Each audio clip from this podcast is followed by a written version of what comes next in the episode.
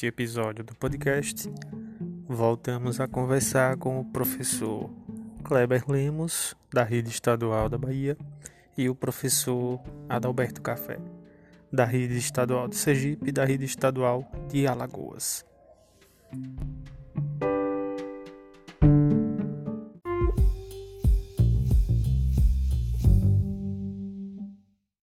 Então, vamos começar o episódio do podcast desse debate. E aí, Clebinho da Bahia colocou a ideia da gente começar pela questão política. Eu acho muito bom. E assim, o que a gente poderia estar tá discutindo aqui, tanto é a avaliação sobre a comunicação na pandemia, que é o que a gente tinha planejado, e antes da gente seguir, a gente tinha planejado fazer esse debate no dia 30 de maio. Estamos fazendo no dia 7 de junho. Né? Tantas atividades que a gente tem que não permite. Eu estava dizendo antes a Café que hoje é o 83º dia da quarentena. E eu só sei disso porque acompanho um podcast que traz notícias da quarentena, que é da UFSCar. Inclusive, quem ouve, é, quem ouve podcast, acho que tem uma sugestão boa aí. É, como é café? Café tá, tá bem baixo o som aí, café. Eu tava comentando com o Jenson que começou em Sergipe no dia do meu aniversário. Foi. Aí, 83 dia, as perspectivas que a gente tem, o que eu tinha pensado ali no final de maio era a gente começar a fazer uma avaliação, mesmo que inicial, de como é a comunicação com relação aos dados da pandemia. E aí, quando é agora, o governo Bolsonaro nos traz uma surpresa bem filha da pauta, né? Para dizer uma coisa mais leve, que é não divulgar mais os dados de infectados e de mortos começou com aquela ideia de fazer o placar da vida, entre aspas, e aí o placar da vida meio que escamoteava a problemática da contaminação e das mortes por conta do novo coronavírus, do agravamento da Covid-19. E agora a gente entrou num momento em que os dados do Brasil já não aparecem mais e que o governo brasileiro é ridicularizado até pelo Donald Trump. O Donald Trump disse que se eles não tivessem fazendo nada, seria muito pior e ficaria igual o Brasil. Preocupado com a eleição, né? Ele tá preocupado, com a eleição. Saiu, eleição. Uma... Saiu, teve uma pesquisa aí que no Twitter o pessoal tava divulgando que ele perderia no voto popular, né? É, uns 10% de surra para Joe Biden. Então, assim, isso aí ia sendo um, um alerta para ele, né, de que certas aproximações com pessoas, com líderes políticos que estão queimados internacionalmente, como é o caso de Bolsonaro, que além dessa questão da pandemia tem associado também a questão do racismo também junto, né? Então, isso acendeu o alerta para ele. Ainda mais ele que, assim, é, ele recebeu muito voto de operários, né? na, na, na, eleição passada. Então, Trump, ele fica naquela coisa de, poxa, eu tenho, eu tenho que. Eu tenho que acariciar uma ala ideológica, tenho que acariciar também uns empresários ligados com áreas bastante atrasadas da economia americana, como setor petrolífero, indústria petroquímica, é, energética mas também agradar um, um eleitorado que é da classe trabalhadora também, que é uma classe trabalhadora conservadora, né? Mas é, não deixa isso. E aí também, Clebinho da Bahia e Cafezinho das Alagoas, a gente viu a ameaça do grupo Anônimos e que foi concretizada, né? Eles lançaram informações aí na rede mundial de comunicações dizendo que o Donald Trump está envolvido até com tráfico de pessoas, né? que é bem pesado. É, eu também tinha guardado aqui uma informação na, lá no, no, final de maio, né? Que a China tinha informado mais dois, é, dois novos casos. Estava estagnado na China e aí tinha acabado de informar mais dois novos casos de infecção por coronavírus identificados e sintomáticos e mais quatro assintomáticos. Eram mais quatro sem sintomas, mais dois sintomáticos. É isso era o que tinha para naquele momento era uma das informações que tinha sobre o avanço do coronavírus. E claro que a gente está falando da questão política, né? Mas não dispensa isso. E aí, cafezinho das Alagoas? Eu estava dizendo que o problema é que muita gente, muita gente quer descartar já a existência da doença prematuramente. As outras pandemias, principalmente a gripe espanhola, mostrou que muita gente morreu porque se descuidou ao pensar que ela já tinha ido. Entendeu? Por isso que é importante se manter o distanciamento, todos os cuidados com relação à limpeza, entendeu? E a galera pensa que simplesmente pelo fato de estar usando uma máscara já se protege de qualquer possibilidade de doença. Hoje eu precisei ir ao mercado, por exemplo. Aí cheguei no mercado, na entrada tinha um cara borrifando álcool 70 na mão das pessoas. Lá dentro, a grande maioria usando máscara, só que tinha um aglomerado muito grande de gente, entendeu? E nem todo mundo, e nem todo mundo estava usando máscara. Inclusive, pessoas que vendem para a pessoa.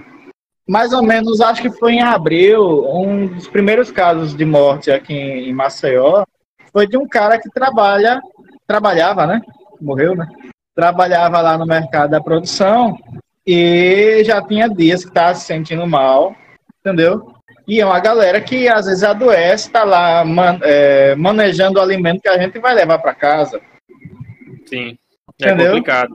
Inclusive, isso traz uma problemática que eu acho extremamente importante. O avanço do novo coronavírus na, na área rural vai causar um desabastecimento em breve. Isso. Pelo simples fato de que o trabalhador do campo, ao ficar doente, ele não vai poder nem plantar e nem colher. Isso vai causar um grave problema aí. Mas tem também outra situação, né? É, normalmente o trabalhador do campo ele não trabalha sozinho dentro do seu leito familiar, né? Veja aí os exemplos dos nossos alunos, que vários dos nossos alunos ajudavam os pais com relação ao plantio, com relação à venda, entendeu? Muitos vão adoecer e se tomar os cuidados normais de isolamento, beleza, né? Mas se a família toda adoecer, se desses agricultores de subsistência morrerem, porque a nossa indústria agrícola ela não está voltada para dar ênfase à agricultura de subsistência, entendeu? O que alimenta a nossa mesa é a agricultura de subsistência. E grande parte da, da, do incentivo financeiro que o governo dá é para a, a, a, produção em larga escala, para atender o mercado externo. Ou seja, a gente vai alimentar o mercado externo, mas morrendo de fome aqui porque não tem alimento. E como é que está aí na Bahia, Clebinho? Porque acredito que a Bahia tem umas extensões de terra que são grandes produtoras aí. Sim, né? sim. Né? A Bahia é um dos principais é, polos do agronegócio brasileiro, né? E assim, principalmente a região oeste, que é um setor em expansão, que aí a gente já também associa todo esse debate com desmatamento, né? A Bahia foi um dos estados que você tem mais desmatamento do, do principalmente aqui do Cerrado, Mata Atlântica, é, Caatinga, né? justamente para poder fazer é, expansão, principalmente da produção de soja, né? E, assim, você tem alguns municípios, cara, aqui, principalmente no sul da Bahia, que é a chamada Zona do Cacau, né? Que é. Os, maiores é Itabuna e Ilhéus. Que depois de Salvador, Itabuna e Ilhéus vem logo seguindo e estão com números assustadores. Tem também Piauí, também, que é um município menor, mas está com casos também assustador, uma estatística assustadora. Uruçuca, né? Que, diferentemente de Itabuna e Ilhéus, já são municípios menores, mas com números extremamente assustadores. O sul da Bahia talvez seja a região do interior do estado que esteja mais afetada, né? Se você for comparar é, quantidade de pessoas e número de infectados e mortos. Né? E sul, sudoeste e oeste da Bahia é um importante, são importantes polos agrícolas.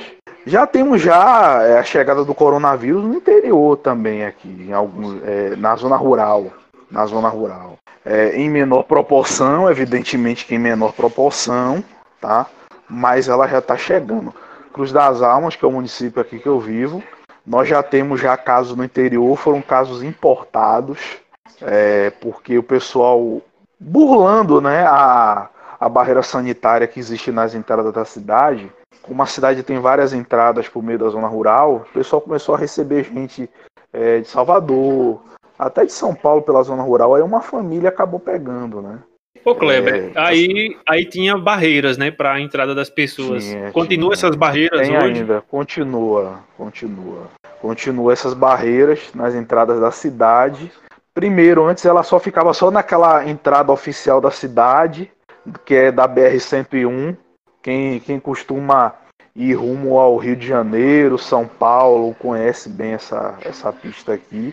É, mas aí ficou alerta para o fato de que tem entradas vindas da zona rural de outros municípios, né? Por exemplo, Maragogipe, que começou com mais casos do que aqui, hoje que está com casos, está com menos, mas também o município é menor.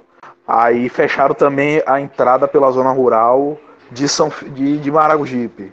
E São Félix também, costumam o pessoal vir para aquela área também. Mas ela já chegou na zona rural. Tem outros municípios aqui também que, através de casos importados, o corona já chegou na zona rural. E a gente observa pelas notícias é, e pelas notificações que os municípios fazem, que geralmente pô, aí começa com caso importado, você de repente começa a, a ter contaminações de pessoas próximas, né? Da família. Até que, no passar do, de, de pouco tempo, você começa a ter transmissão comunitária. Aqui na zona urbana a gente ainda não tem transmissão comunitária, né?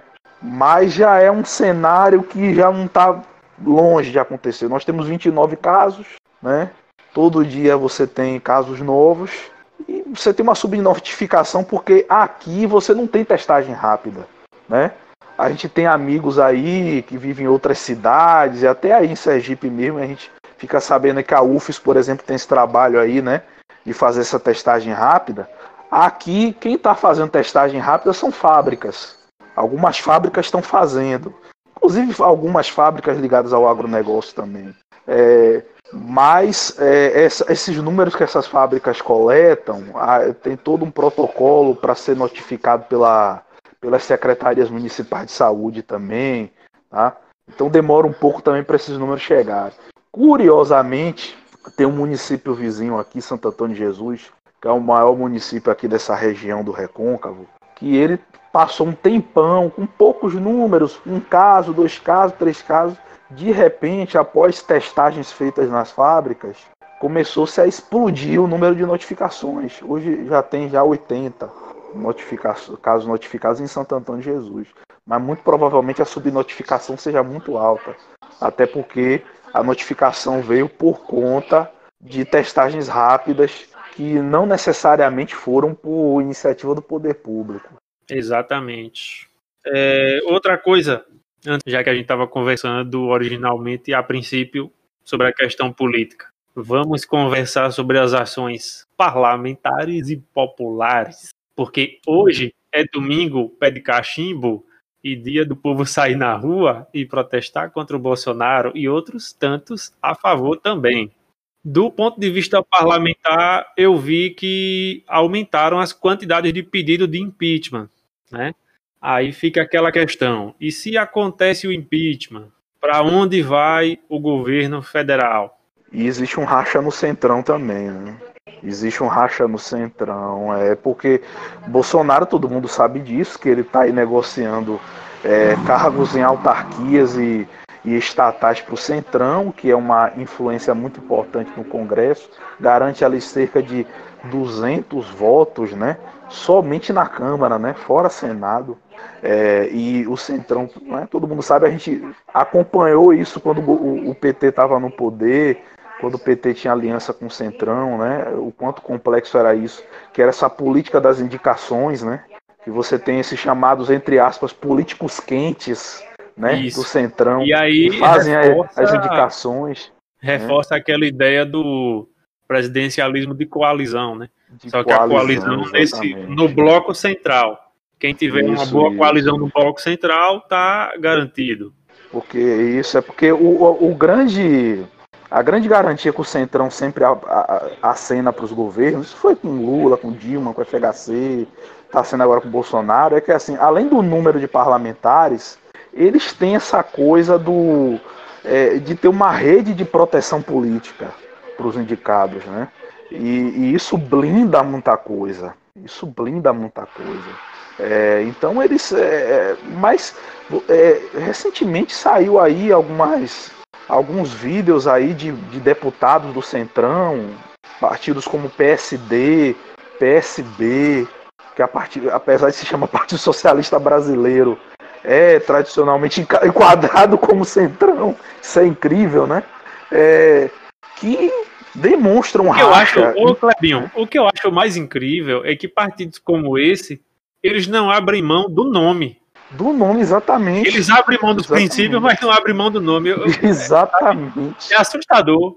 É, é tipo assim, daqui a pouco um partido comunista ser tomado por forças de direita e ele dizer, não, calma lá, nós ainda somos calma um partido comunista. comunista. A gente só tá à direita é. no espectro político. Isso, é. É complicadíssimo. Isso é só uma formalidade. é né? a formalidade. É a formalidade. É aquela história. Existe, é. Eu, vou, eu vou botar para arrombar, mas tudo bem, se é acalme que é pura formalidade. É só formalidade. E curiosamente existem políticos no Centrão com medo do Centrão ficar queimado. Engraçado isso. Tem, tem. Por quê? Como se o Centrão não fosse queimado. Não fosse. Não fosse queimado. Mas é a mesma coisa que realmente afirmar para a sociedade: olha, nós somos isso mesmo. Nós e nós, nosso papel é encobrir a roubalheira. Né?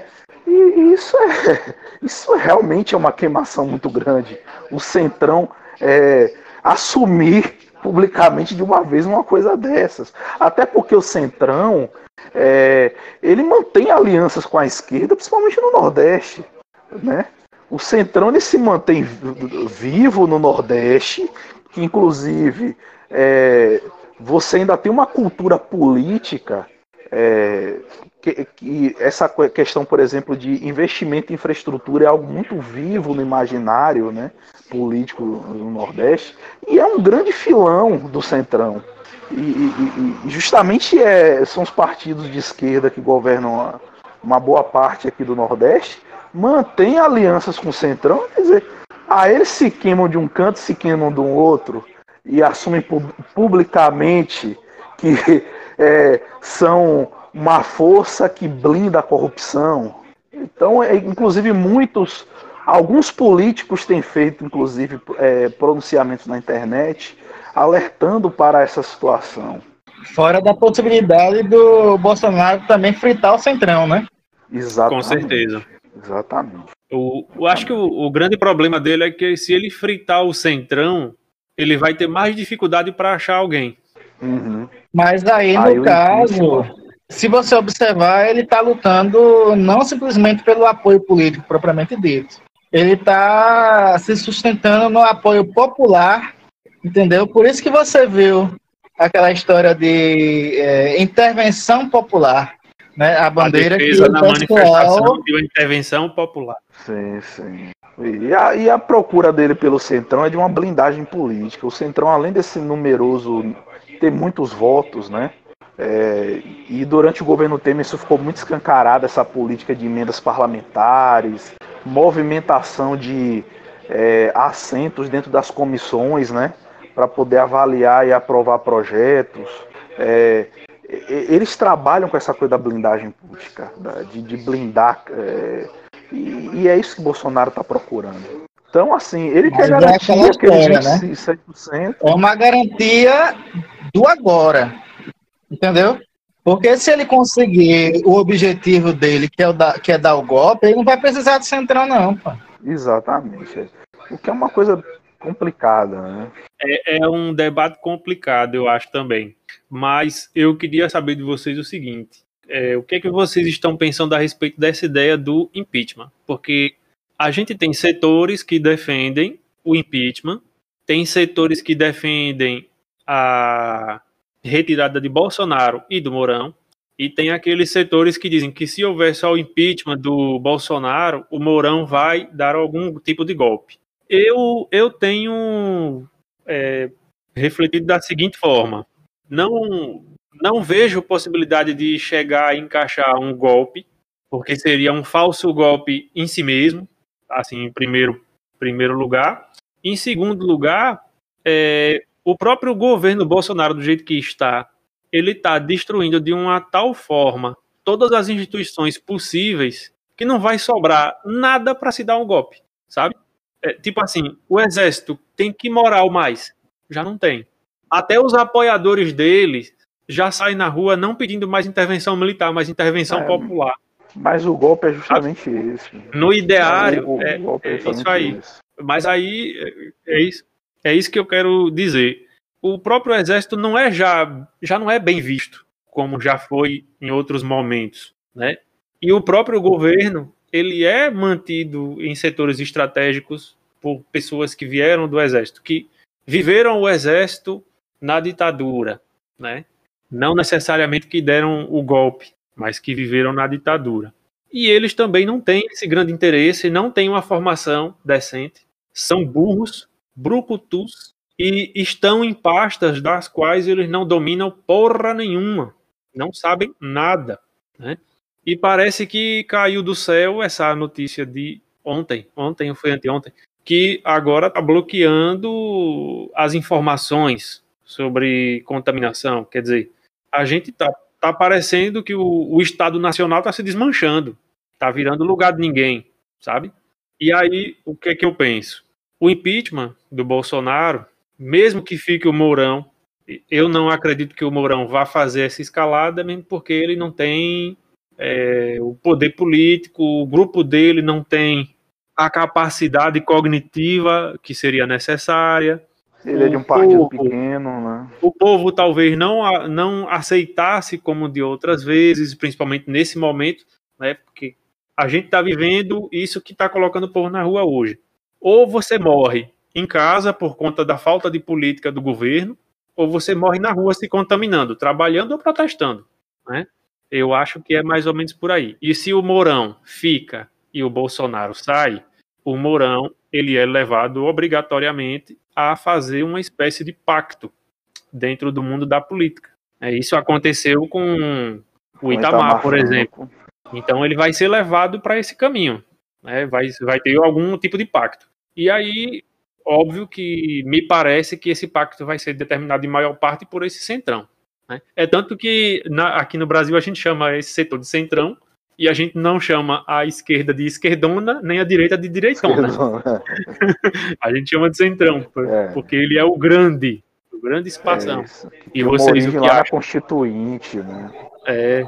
Rapaz, eu acho o seguinte, primeiramente, o Bolsonaro e o grupo dele estão destruindo de uma forma o Estado ao incentivar a questão das privatizações que não vai ter nem o que barganhar futuramente.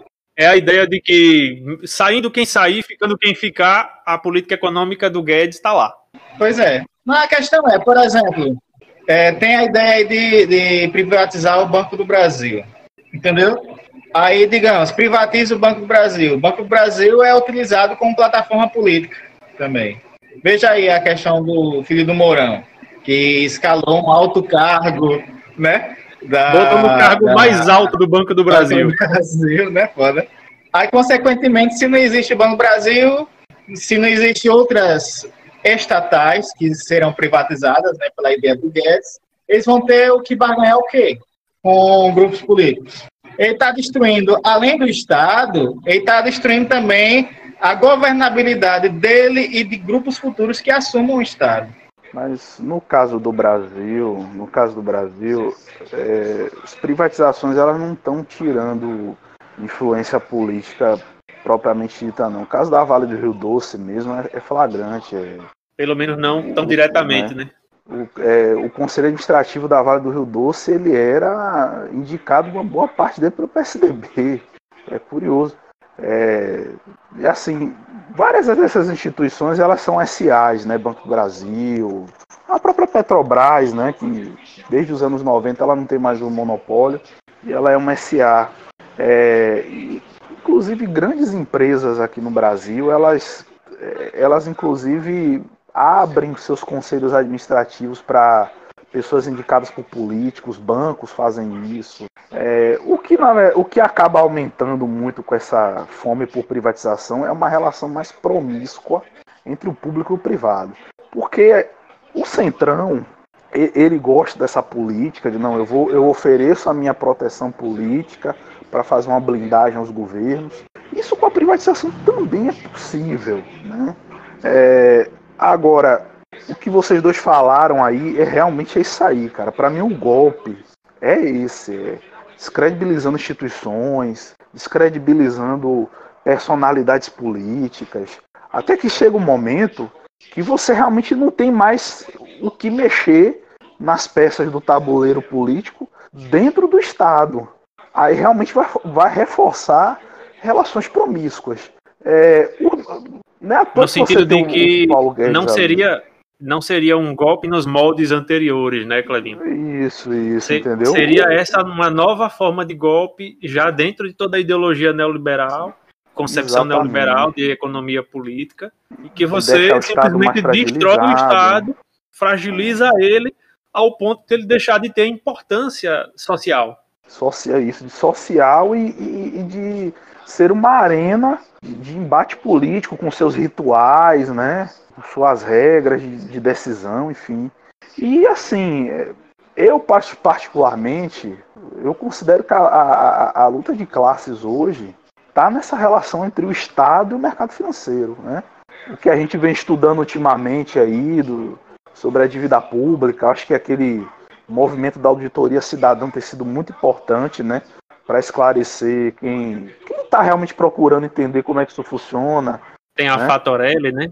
tem um isso, canal no YouTube isso. e faz todos Exatamente. os cálculos e tudo mais. Exatamente. Que você percebe que o mercado financeiro ele controla as contas públicas. Isso. isso controla o ponto de ter, de ter carreado para si a ajuda na pandemia, né?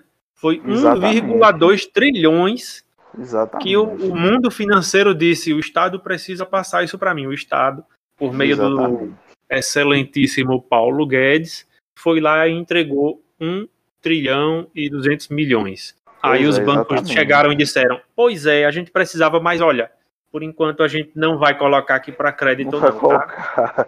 né? Já que Poxa, não colocaram nenhuma contrapartida. Que safadeza do né? caralho, velho. Isso. E aí, assim, né? Por exemplo. É aí... É para deixar, é para deixar social-democrata de cabelo em pé, socialista de cabelo em pé, comunista de cabelo em pé e anarquista de cabelo em pé.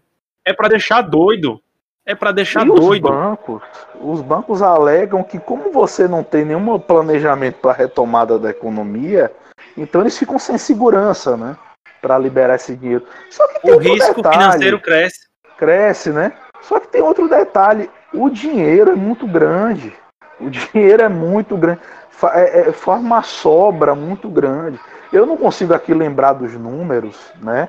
Mas a equipe que trabalha junto com o Ciro Gomes, Ciro Gomes tem falado até em entrevistas, o Ciro Gomes tá pipocando aí, dando entrevista, tudo é canto aí. E, ele, e o pessoal fez os cálculos aí, mesmo com os riscos, sobraria dinheiro nas mãos dos bancos. Um dinheiro que, inclusive, é, é um dinheiro a mais, não é um dinheiro vindo dos seus e faturamentos. Olha, e olha que nessa crise os, brancos, os bancos continuam lucrando, viu? Livremente, Sim. tranquilamente. E o agronegócio também. E o agronegócio também. Pois é. é. Com isso, a gente chega em outro ponto, né? Que a gente está falando das ações parlamentares, a gente começa a debater as ações populares e os movimentos que estão surgindo.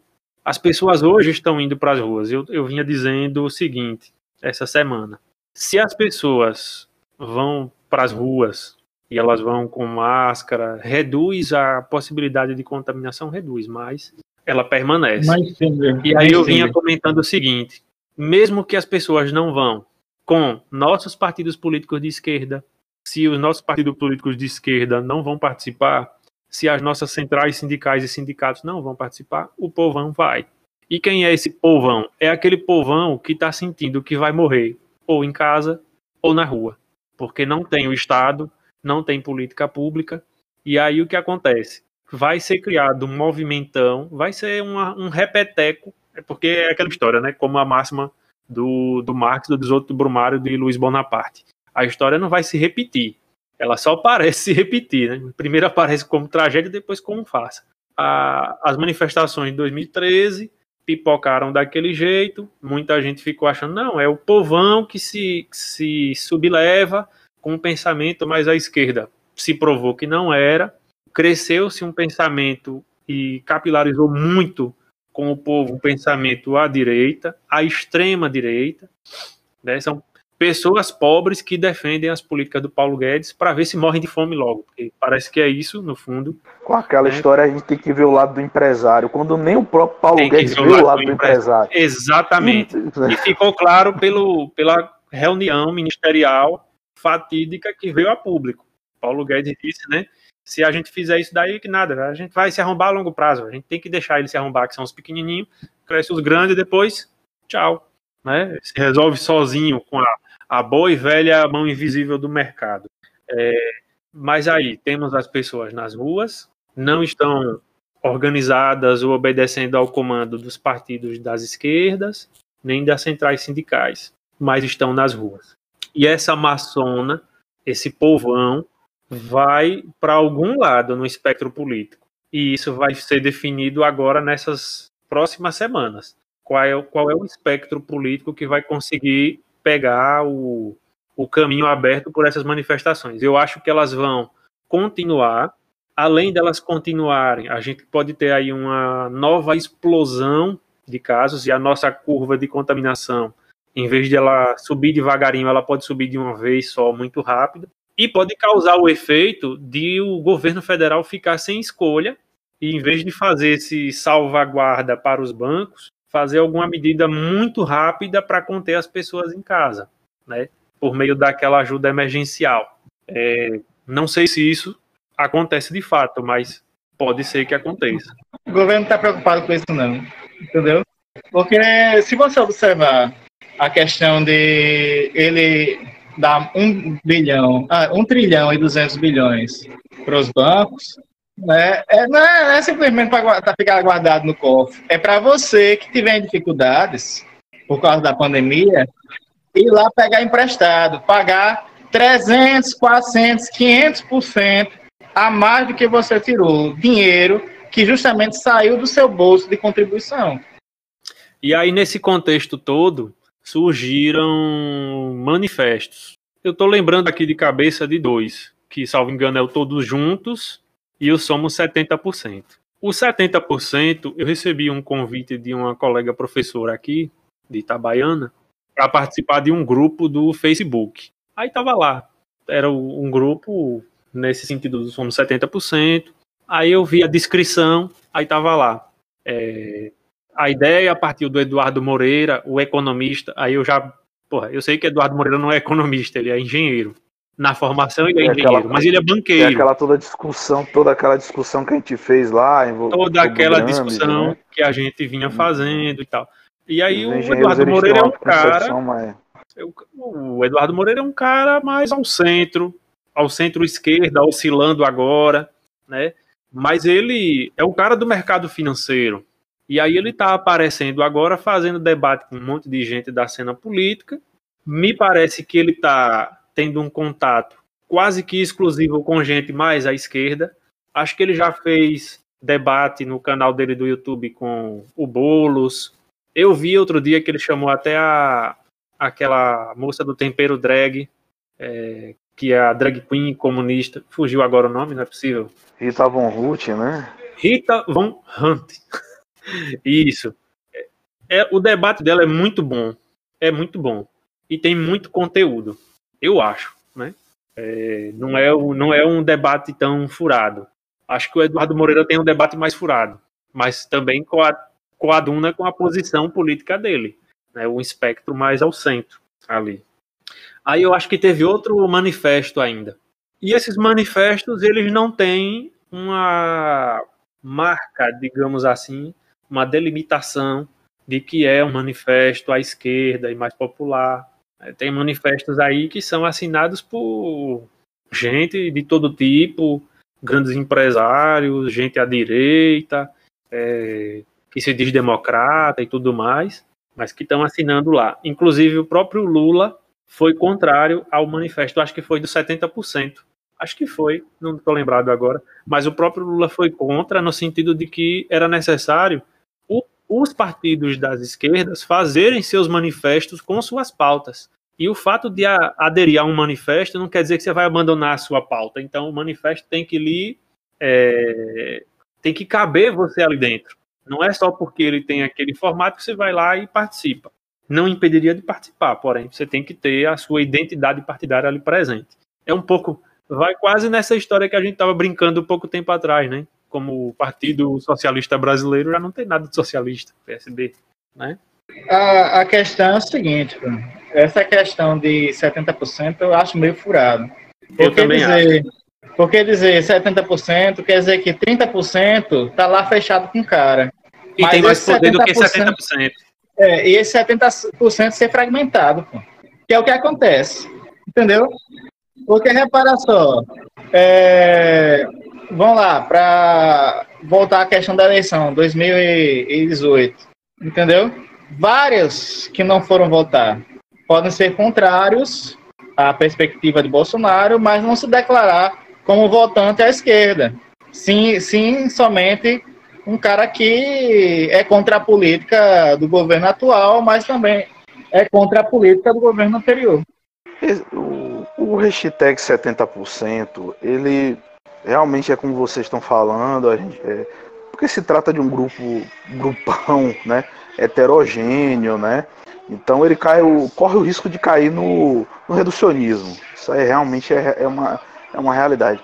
Mas ele, enquanto hashtag, é interessante. É, primeiro que é uma coisa que teria tudo para emplacar no imaginário. Algumas vezes até para eu criar treta dentro da família. Eu até mandei um negócio meio assim. Vocês não representam nem 30% da sociedade brasileira. Entendeu? Né? E é um negócio Seu assim, né? Suas minorias, então. As minorias. Aí tá o outro lado, né, Cleber? Né? Exatamente. É, tá o outro lado o próprio Bolsonaro, moeda, né? O próprio Bolsonaro usou isso na campanha. As minorias têm que se adequar ou então saiam. Aí traz esse negócio de volta para ir contra o Bolsonaro.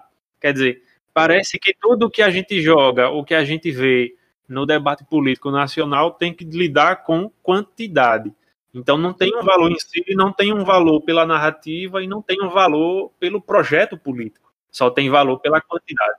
Que aí também entra, Clebinho, no, no mito da democracia burguesa, que fica somente no plano da escolha pelo voto. E eu acho que não é por aí. Exatamente. E existe também segmentos políticos que se dizem intérpretes de um eixo comum dentro da pauta popular e que alegam que uma posição mais à esquerda perdeu esse time. Dentre eles a gente pode citar o próprio Eduardo Moreira, que aí só para lembrar ele apoiou o impeachment de Dilma, a gente não pode esquecer disso. Mas fez a sua autocrítica e tal, né? Enfim, e também a gente precisa também destacar isso. É, Ciro Gomes, né? E também é, aquele grupão lá que está se organizando em torno do, do, do, Luciano Huck, que não tem uma popularidade, né? Diga-se de passagem, mas é um grupão que está organizando pautas dentro de, das políticas públicas. Então você tem o Luciano Huck, que é um lobista, ele, ele além de ser um apresentador de TV, é um lobista.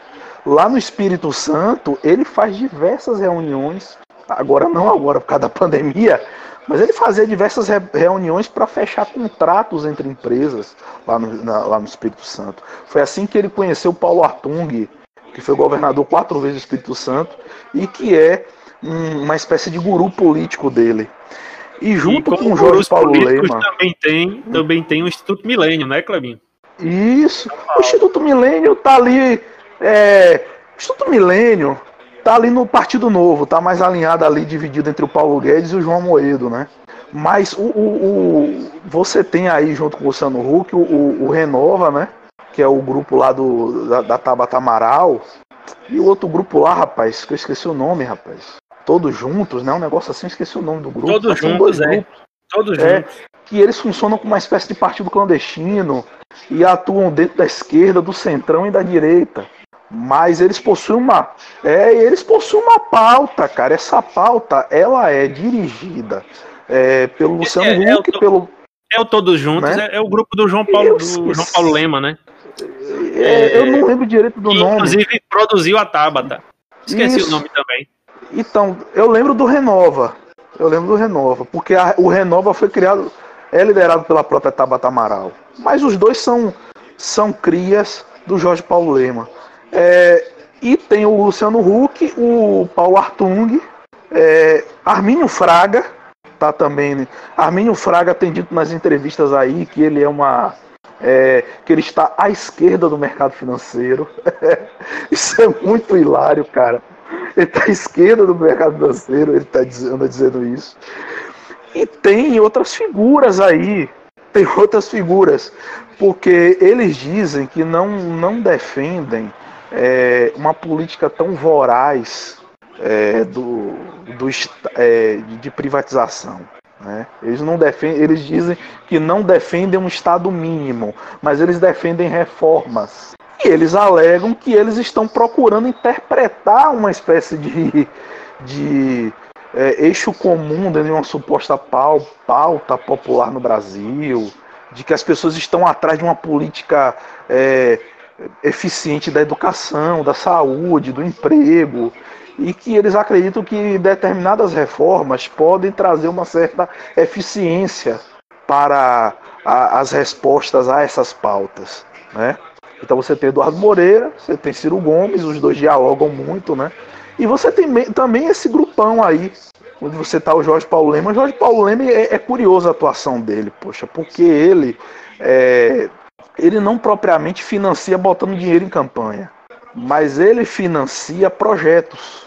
Ele financia projetos, ele financia é, cursos de formação política, ele a financia encontros, é, ele financia encontros para debates entre empresários, economistas, engenheiros, que hoje, que é curioso do Brasil, os engenheiros eles ocupam o lugar dos economistas, né? É, financia efetivação da, das reformas educacionais. Exatamente. Exatamente, alegando que estão em busca de uma educação mais técnica, de, de um preparo mais técnico do, do jovem para o mercado do trabalho, para a organização de suas finanças. O Eduardo Moreira namora muito com essas ideias. Muito. O Eduardo coisa Moreira namora muito com essas ideias. Isso, coisa de engenheiro. Né? Então, você tem esse segmento. São pessoas que acham que podem sim fazer uma espécie de aproximação neoliberal com os anseios do povo. O, o, próprio Paulo Guedes, ele tentou fazer isso durante a campanha do Bolsonaro e tentou mostrar, inclusive, um Bolsonaro mais domesticado para a imprensa brasileira. Vendeu essa imagem de um Bolsonaro mais domesticável. E para o mercado isso. financeiro também. Acabou que não está funcionando muito. Acabou que não está funcionando então, muito, mas existe esse anseio. Para a gente encerrar um pouco essa pauta da política e passar para as outras, eu queria saber a opinião de vocês sobre o seguinte. Dados todos esses problemas que a gente está vivendo, dessa conjuntura política de hoje, e a gente se aproximando aí agora das eleições nos municípios, para depois irmos para as eleições dos estados e, é, e federal, né? no âmbito do executivo e do legislativo. Vai sobrar o que do Estado para qualquer partido de esquerda dizer que tem projeto para o povo brasileiro? Porque eu estou achando assim que parte dessa destruição também tem esse sentido. Porque qualquer ideia à esquerda que venha a seguir não pode, não consegue ser implementada, vai encontrar dificuldades. O que é que vocês acham? Aí é complicado porque é como eu estava dizendo anteriormente, né? Destruindo todo o aparato estatal vai dificultar qualquer forma de governabilidade, entendeu? Seja de direita, entre aspas, pela questão dos arranjos políticos, seja de esquerda para oferecer um serviço à sociedade. Entendeu? Só que o problema, eu estava vendo um vídeo que foi postado no Facebook da galera falando sobre as decepções com relação a Bolsonaro, né? E dos motivos que a fez apoiar o Bolsonaro.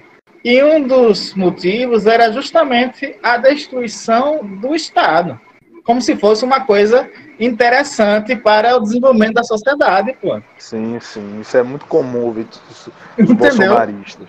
Teve outra situação, teve outra situação que o cara na entrevista perguntou, né?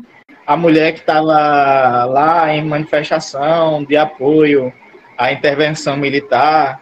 Aí o cara perguntou se ela sabia o que significava aquilo. Ela disse: Ah, é para melhora do Brasil, já sofremos muito, isso e tal. Aí disse, mas a senhora faz o que da vida? Eu sou estudante. Aí ele, você estudou história? Eu disse um pouco. Lembra da ditadura militar no Brasil? Aí ela deu aquele sorriso amarelo e se Eu saiu. nunca nem vi. deu uma de, de desentendida. Aí, é, aí o cara que tava entrevistando, tá certo. Qual o seu nome? É igual, Ela aquela, o igual nome. aquela entrevista, né? saiu. Aquela entrevista da, da servidora que, que não que bateu o ponto e saiu do trabalho. Senhora, senhora, senhora, por que tá fugindo da gente, senhora? Senhora. Não, mas do pior, isso é um exemplo. Isso é um exemplo. O outro exemplo é o caso do professor da Universidade Federal de Alagoas, que foi para com um grupo de bolsonaristas. Ele era professor do curso de Ciências Contábeis, sem máscara e pedindo intervenção militar, morreu de Covid. Agora, um professor da universidade, entendeu? Que supostamente seria uma pessoa esclarecida, que vivenciou o período da ditadura militar no Brasil, pedindo intervenção militar. A mesma coisa eu vejo, por exemplo, em médicos.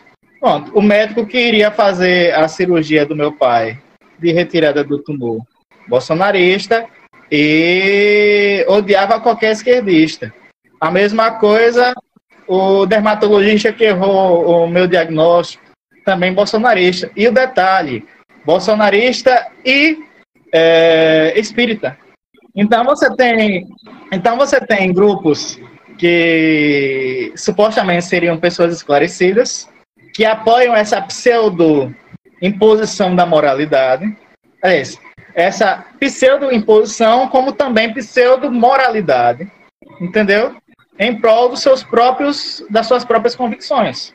Porque não quer dizer que se o cara pensa que aquilo ali seja o correto, que vai ser feito correto lá na frente, não. Cada um faz seu jogo.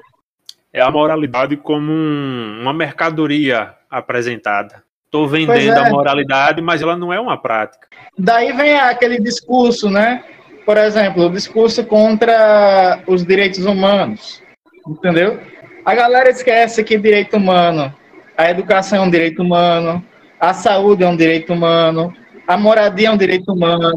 Vou falar em direito humano. O direito humano à alimentação adequada, que meus estudantes nunca prestaram atenção na minha aula. Entendeu?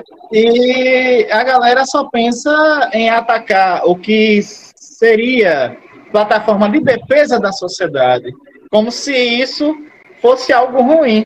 Agora, se isso é visto como algo ruim, é porque a ideia de construir isso como, isso como algo ruim, ela foi introjetada. É o papel da ideologia. Então devemos desconstruir isso. Aí daí o papel da, da esquerda propriamente dita, né? Dentro de sua perspectiva da organicidade, né? Intelectual orgânico. Não é somente construir a ideia de, através da política, executar algo, mas fazer com que a sociedade entenda que esse algo é importante e necessário.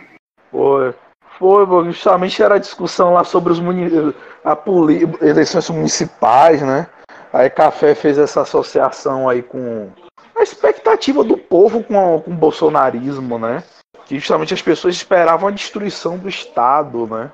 É, poxa, cara, realmente, os bolsonaristas fanáticos, eles realmente tinham essa expectativa mesmo. Agora, curioso que isso, na verdade, é muito mais doentio do que racional, essa expectativa deles, né? Porque, por exemplo, eu estava conversando com uma, com uma criatura recentemente, né? Não vou dizendo para não comprometer, bolsonarista, mas que vive aí em Sergipe, né?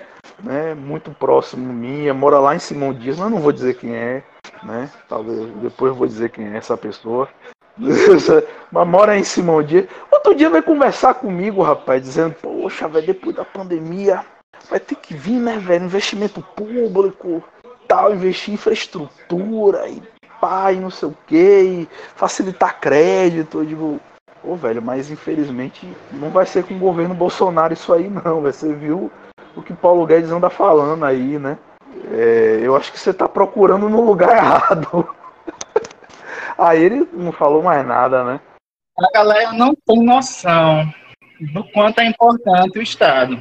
Porque eles se ligam mais na questão de política de governo. Entendeu? Aí é complicado. A galera não sabe definição do que é governo, do que é Estado. Fica confundindo uma coisa ou outra. Só que o Estado é mais permanente. É uma coisa que permanece por toda a história. Isso existe a política de governo e a política de Estado, né? Seria o fim do Estado moderno? Seria? Seria? né?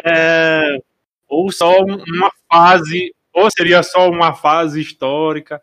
Enfim, a, a, pergunta, a pergunta era essa, Clebinho, no sentido de que o que é que vai sobrar depois de toda essa devassidão? O que é que vai sobrar para se governar na questão do Estado por parte de qualquer partido de esquerda? Aí se a gente for pensar que, é, né, imaginando que a gente tem eleição municipal logo agora, né? A gente tem aí o problema aí do Fundeb, né, cara? Esquecer o Fundeb, né? Esqueceram o Fundeb. E ainda quer entregar o Centrão. É, ainda vão entregar ainda o fundo que cuida do Fundeb para o Centrão. Sendo que, cadê a discussão em torno de renovar o Fundeb? Eu, eu particularmente, eu, eu não estou vendo nenhuma, eu não tô vendo discussão no Congresso caminhando muito, não. Então, assim, é, é você já não tem um recurso certo para os municípios e para os estados, né? No que diz respeito à, à educação. É, a saúde, é, essa canalização de recursos aí para o coronavírus, é, inclusive deixando, tendo que deixar outras partes da política de saúde é, mais expostas, né? com menos vigilância por parte do poder público. Isso não por uma escolha, mas por uma necessidade, ainda mais sem uma ser uma diferença, ser uma liderança do, da União em relação a isso, é, isso também vai trazer muitas dificuldades para a saúde pública dos municípios, né? Vai trazer muitos problemas aí. E além disso, vai ter que se, se investir muito em capacitação. Vai ter que se investir muito em capacitação, valorização de profissionais. A gente tem déficit de profissionais da saúde em pequenos municípios o, o programa lá que contava com os médicos cubanos é, resolvia bastante esse problema né, anos atrás. O governo Bolsonaro procurou fazer isso agora aí com médicos brasileiros e não deu certo. Né? A gente está com menos arrecadação, cada vez menos arrecadação com, com o passar da pandemia. É um ambiente muito difícil, muito difícil para os futuros prefeitos. É, e assim, mostra esse cenário que todos os prefeitos, independentemente de esquerda ou do centrão, e até mesmo prefeitos mais alinhados com o bolsonarismo, eles se viram na situação de ter mortes nas costas, né? de terem um caos na administração pública nas mãos, e, e a necessidade de muitas vezes abandonar a ideologização e se verem presos nessa camisa de força que é essa ideologização bolsonarista. E isso coloca um problema na cara deles, porque a gente tem os bolsonaristas aí, mas o povão, o povão quer o poder público funcionando. Até que esse povo explica o que é um voucher pro povão, é um negócio complexo. Essa galera é muito irresponsável. Eles muitas vezes acusam a esquerda de não saber dialogar com o povo e eles diálogo eles têm com o povo? Nenhum. Aí eles querem empurrar um negócio de voucher, de não sei o quê. E, e, eles nem sabem explicar isso pro povo. Eles nem sabem explicar isso pro povo. E, e, e poxa, quer, quer enganar que dono de clínica vai querer abrir as portas de suas clínicas particulares para o povão em troca de voucher. Faça-me um favor. O SUS, ele já faz essa política, por exemplo, por cirurgia de catarata, né? De pagar por cirurgia de catarata, por exemplo, as clínicas particulares que elas fazem aquela cirurgia atacadão, né? Faz cirurgia de todo mundo ao mesmo tempo para reduzir custos. E, e, e, você vê que são clínicas pequenas, né? São clínicas pequenas e que elas colocam essas cirurgias como carro-chefe do funcionamento delas. Mas, por exemplo, meu pai, quando fez cirurgia de catarata, ele teve que ir a Muritiba, que era um município vizinho, um município pequeno. Cruz das Almas, que tem uma rede de saúde privada muito melhor do que Muritiba, entendeu? Nenhuma clínica faz esse tipo de serviço. Aí que você vai fazer? Quer dizer, eles não fazem nem sequer uma análise de uma política já feita pelo SUS né? E já querem empurrar um negócio que não tem nenhuma conectividade com a, com a cultura da política pública aqui. Inclusive vem com essa história de que, ah, mas é, é, é importante que a gente entenda esse momento para enfatizar a necessidade de privatizações, de reformas, como Paulo Guedes adora dizer, que inclusive no início da, é, da política de isolamento social, ele disse que as reformas resolveriam o problema do coronavírus. Meu Deus do céu, isso é uma alucinação, isso é uma alucinação. Mas você vê, você vê esse problema caindo no colo dos prefeitos, os prefeitos vendo, meu Deus do céu, ideologi ideologização não vai garantir minha, minha, minha, minha reeleição. O que vai garantir minha reeleição é o funcionamento do poder público municipal eu garanti isso, eu garanti menos mortes nas minhas costas. A oposição vai jogar nas minhas costas as mortes do coronavírus. E fora é, é, as, as zoonoses, né? Que os municípios estão acostumados a lidar, as outras epidemias de dengue, de chikungunya, zika, que também estão pipocando nessa época também, entendeu? Então, assim, é um momento que está exigindo dos prefeitos, independentemente do seu alinhamento político, é, um alerta. Um alerta em relação a que é preciso dar ouvidos a, a técnicos, que precisa criar equipes e que, inclusive, na hora de se conversar com as alianças, e aí é interessante que a esquerda aprenda isso, que eu, eu acredito que a esquerda não aprendeu, porque imaginou que era só fazer aliança e garantir que a aliança os blindasse politicamente ou garantisse alguma governabilidade. Não, é, é necessário que as alianças te apresentem também equipes. Isso, te apresentem equipes para poder lidar com problemas, principalmente aonde os problemas pipocam, que é na política pública municipal. Uhum. Eu acho que com isso a gente pode encerrar essa parte do debate mais sobre a política, para a gente entrar na questão mais da pandemia. Café, eu coloquei aqui silenciado o seu microfone porque. É, com relação à, à questão de déficit com profissionais da saúde na atualidade, né?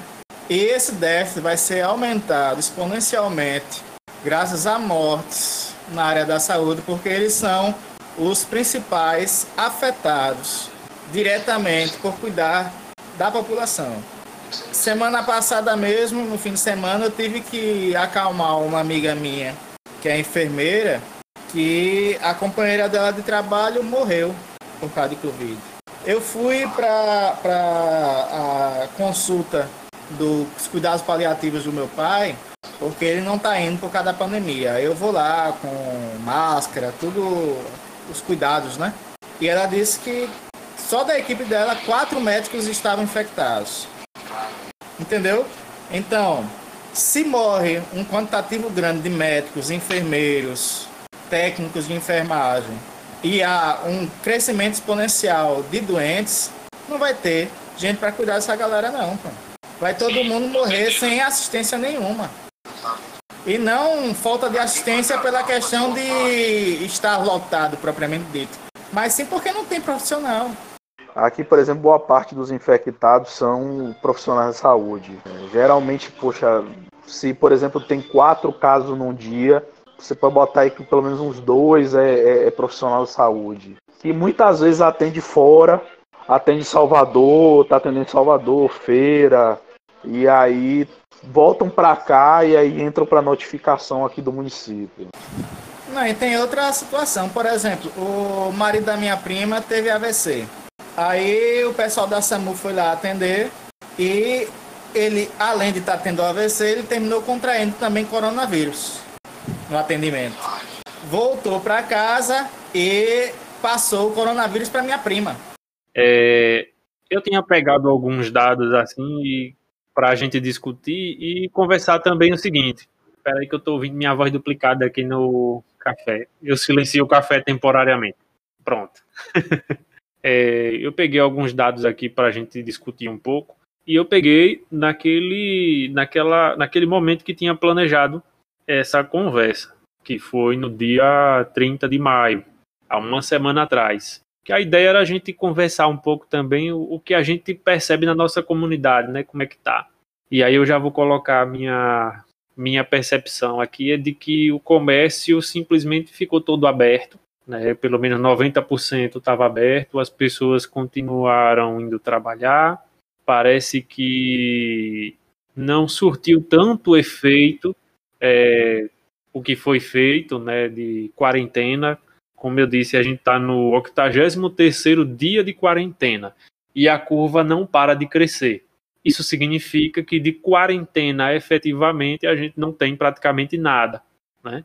E assim, alguns dados que eu peguei no Brasil naquele momento, no 30 de maio, é que a taxa de isolamento estava em 42,6%. Ou seja, para conter o avanço do novo coronavírus, estava uma taxa de isolamento baixa.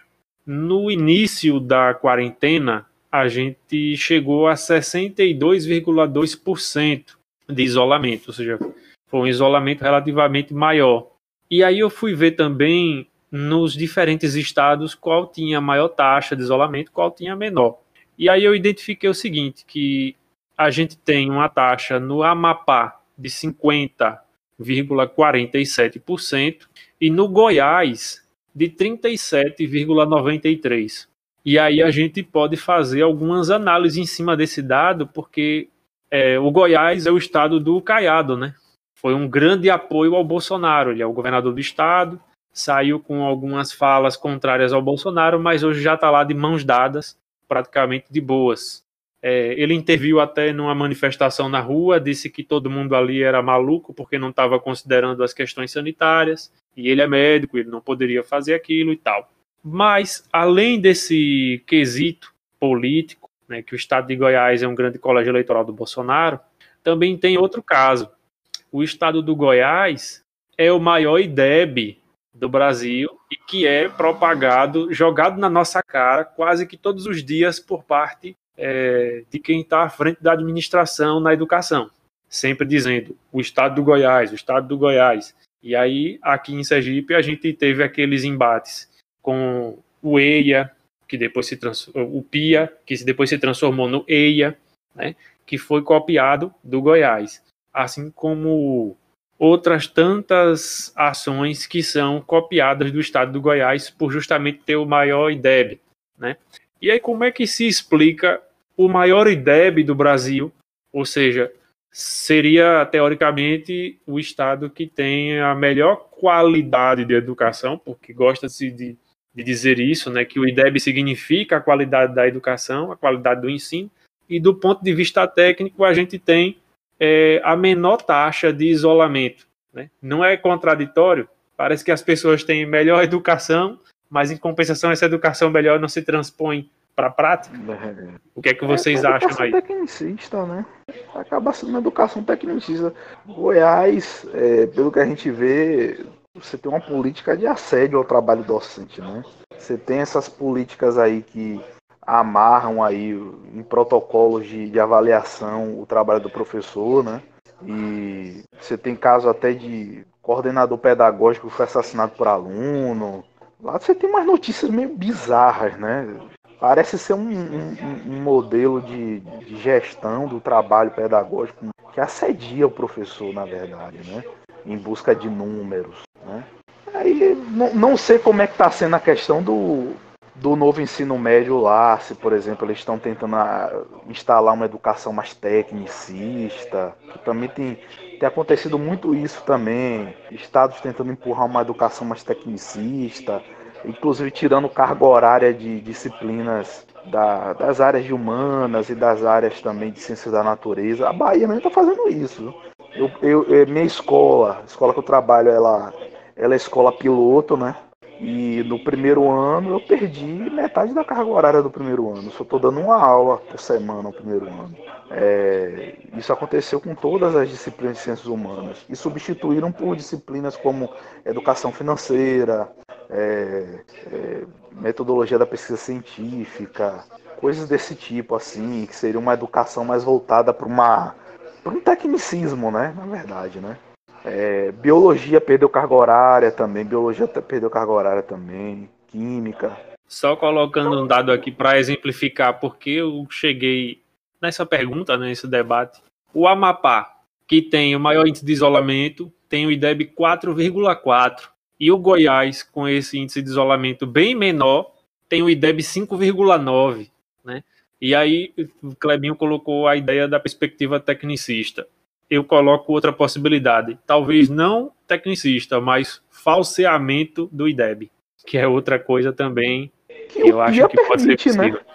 O, PIA, permite. permite isso. porque assedia a nossa avaliação é. e justamente e eles não têm, botam a faculdade. Eles não têm só o, eles não têm só o PIA, Clebinho, eles têm a intensificação da aprendizagem, tem um, o que aqui já aconteceu anos atrás, quando eu estava no ensino médio, que era pagar a matéria, ou seja, você reprovava, por exemplo, em História e Sociologia, no ano seguinte você estudava todas as matérias do ano seguinte, né? Se você está no primeiro ano do ensino médio, é, está no primeiro ano do ensino médio, a dependência, os meninos, pronto. Os meninos chamam de independência. É Ô, professor, eu vou ficar na independência, professor. A, a ideia da independência é que você, no ano seguinte, curse no turno contrário àquela disciplina que você reprovou. Isso significa que a reprovação, a reprovação praticamente some nos dados. Por isso que o IDEB dispara, sabe? O IDEB dispara por isso. E aí o jovem estudante também, ele deixa de sair da escola, fazer online. Para a Bahia, inclusive, é, o primeiro ano você pode fazer online, a dependência do primeiro ano. Aqui, aqui não teve. Aqui não teve essa, não, viu? A gente teve que trabalhar. Agora, um trabalho muito fajuto, né? Porque o cara, por exemplo, perdia no primeiro ano, estava matriculado em sociologia do segundo ano, aí chegava o diretor, a coordenadora disse: ah, ajeite ele aí para ele não ter que vir em outro horário. Aí você passa uns trabalhos para ele fazendo, aí vai botando Entendi. a Entendi. Facilita para o estudante, né? Facilita no sentido que ao mesmo tempo é bom e é ruim. É bom no, no sentido operacional fica bom, mas no sentido de acesso à educação é ruim. Educação é ruim. Ano, ano passado eu tive uma discussão muito forte. Eu, eu realmente briguei mesmo com colegas de trabalho um, ano passado, no final do ano, porque eles queriam. Eles começaram a debater, passar atividade para o primeiro ano, a minha revelia, e discutir isso na minha frente. Eu digo, não, oxi, vocês estão discutindo uma avaliação da minha disciplina sem me consultar. Não, vocês vão ter que me ouvir. Vocês vão ter que me ouvir e um basta nesse tipo de assédio que vocês fazem nos conselhos de classe. Aí todo mundo ficou pianinho. A mesma coisa pianinho, o pessoal no Eduardo Silveira não fez com, contigo, pô? Foi. Pois é, porque lá no Eduardo Silveira ainda não tinha um conselho de classe, né? Aqui já tem conselho de classe há muitos anos. Era só aquele pressionamento vezes... dizendo, ah, é, professor, dê um jeitinho. Isso, um que era um pressionamento informal, geralmente era a direção que fazia isso, né? Aqui não, aqui é colega. Do ponto de vista do controle mesmo institucionalizado, é, né, Kleber? É, aqui, é, aqui é o colega, são seus colegas, e você tem que brigar com seus colegas. Voltando é um pouco para depois a gente falar sobre educação no sentido da educação sobre a pandemia. É, ainda no quesito Brasil, a gente tinha ali no dia 30 de maio 33.274 casos confirmados. Eu não tenho aqui agora, mas a primeira vez que a gente fez essa conversa era dia 24 do 4. Né? E a, o número não chegava nem perto disso, ele aumentou bastante. Não vou lembrar aqui de cabeça qual era o número, mas aumentou muito. E os óbitos, a gente está aí é, por dia, né? As confirmações por dia e os óbitos por dia tá, tá na casa dos mil, né? Isso lá no dia 30. E esses 33.274 eram confirmações diárias naquela data. Dia 30 de maio, por dia, teve essa confirmação. E a gente também teve praticamente mil óbitos num dia. Hoje a gente já está tendo uma morte por Covid-19 a cada minuto. E crescendo. Isso que é pior. Inclusive aqui em Itabaiana, é, ontem foi internado um senhor de Areia Branca e ele estava aguardando uma vaga na UTI a vaga na UTI não apareceu e ele faleceu hoje, Covid-19. Esse é o cenário que a gente está é, vivendo e que parece que vai se agravar, e muito. No caso de Alagoas, cafezinho, eu vi que a taxa de isolamento estava em 48,56%. Né? Tem os dados ali também, se você quiser comentar. A taxa de isolamento até que estava quase na metade aí, não sei como está hoje. E aí, claro, tem aquela pressão que até os movimentos sindicais estão fazendo, a meu ver, bem acertada, que é pedido de lockdown, né? Porque não, não faz sentido falar em quarentena enquanto está todo mundo na rua por necessidade de sobrevivência. É preciso fazer o lockdown e é preciso dar as condições para que aconteça. Só que nem todo mundo entende como isso. Né? Acha que é coisa de esquerdista para derrubar o governo, essas bobagens todas, é, parte do corona, né? É, tem uma amiga minha que ela estudou comigo no fundamental, né? E eu também vejo postagens de outras pessoas que eu tenho contato e que terminam aparecendo lá no meu status, né? Bolsonaristas.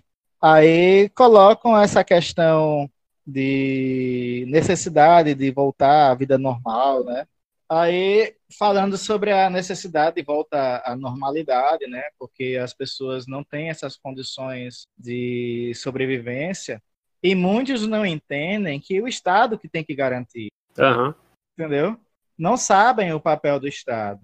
Olha, eu estou vendo aqui que no caso de Alagoas saiu um boletim, uma notícia aqui, né, da Ascom de 7 de junho, está dizendo que chegou a 15.706 casos Isso, de Covid-19 e já faleceram 601, 601 óbitos. Exato. É uma situação complicada. E principalmente aqui em Maceió.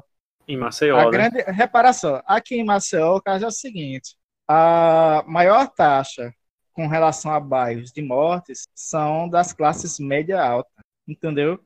O maior é, índice de infectados é o pessoal do Vegel, que é pobre, então a, a questão do bairro em si é extremamente populoso.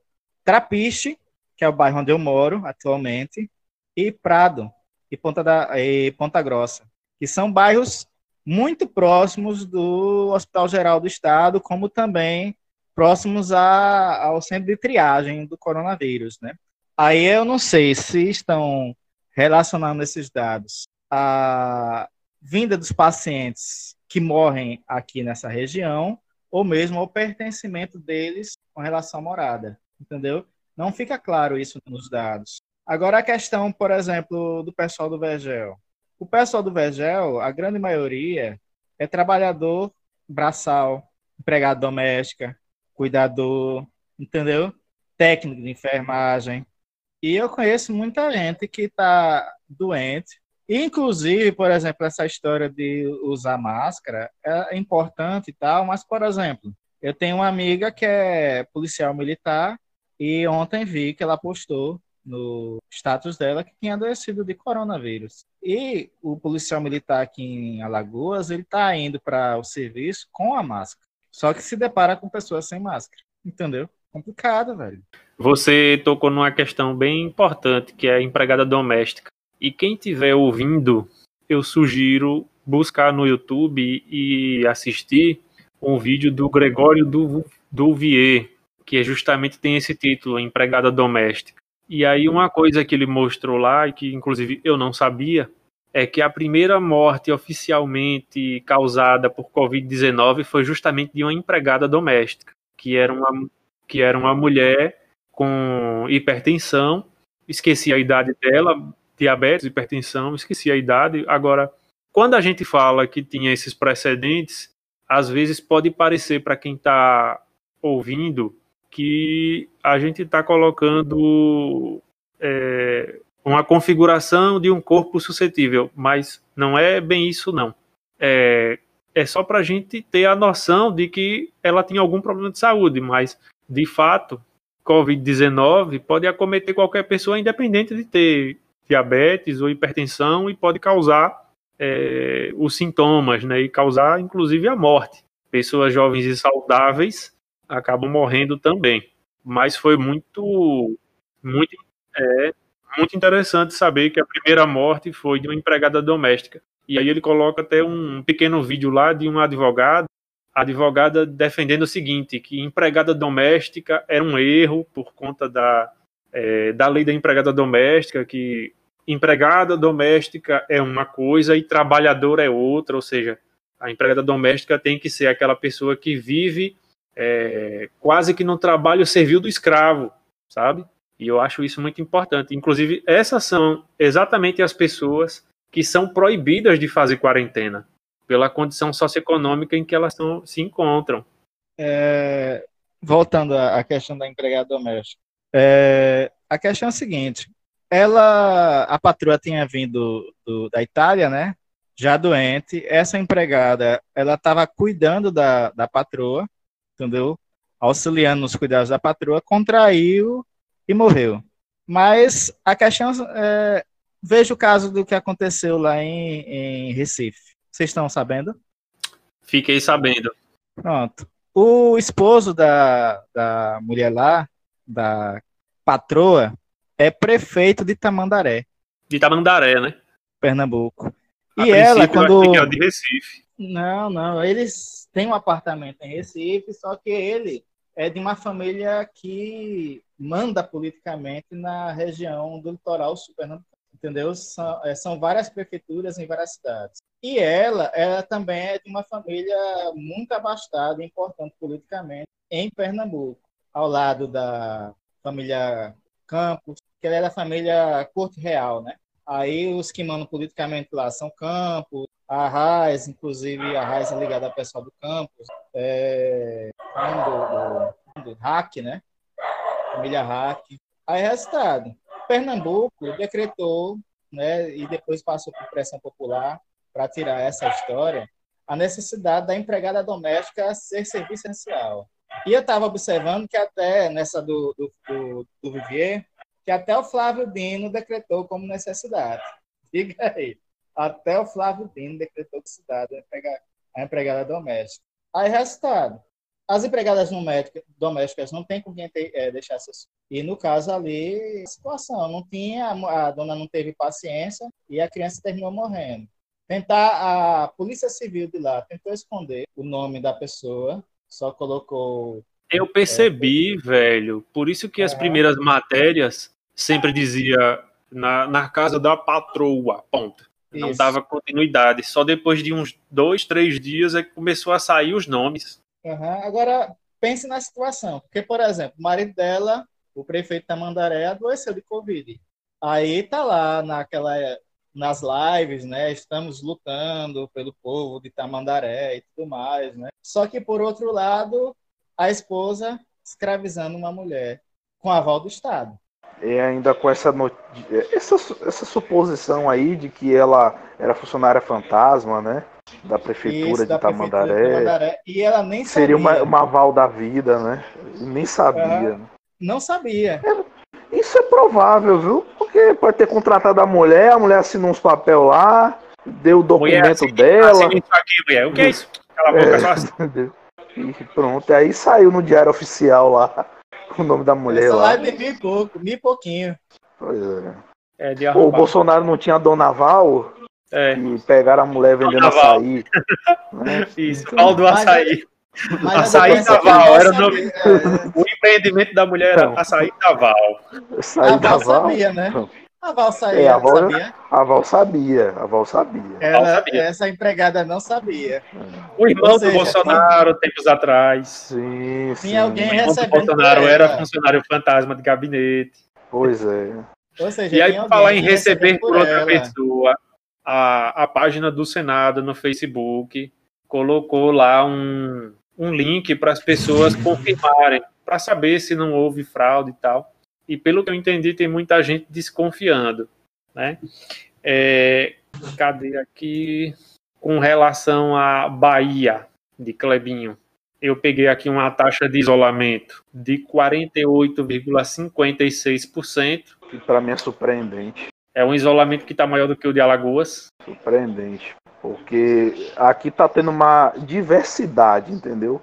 Você tem municípios que, por exemplo, Cruz das Almas eu considero um município que dentro das suas possibilidades, e inclusive dentro da confusão política que a oposição aqui tem colocado, está né, sendo um trabalho excelente.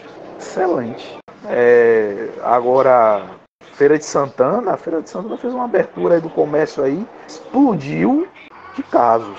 Aqui abriu comércio não essencial só à tarde, né?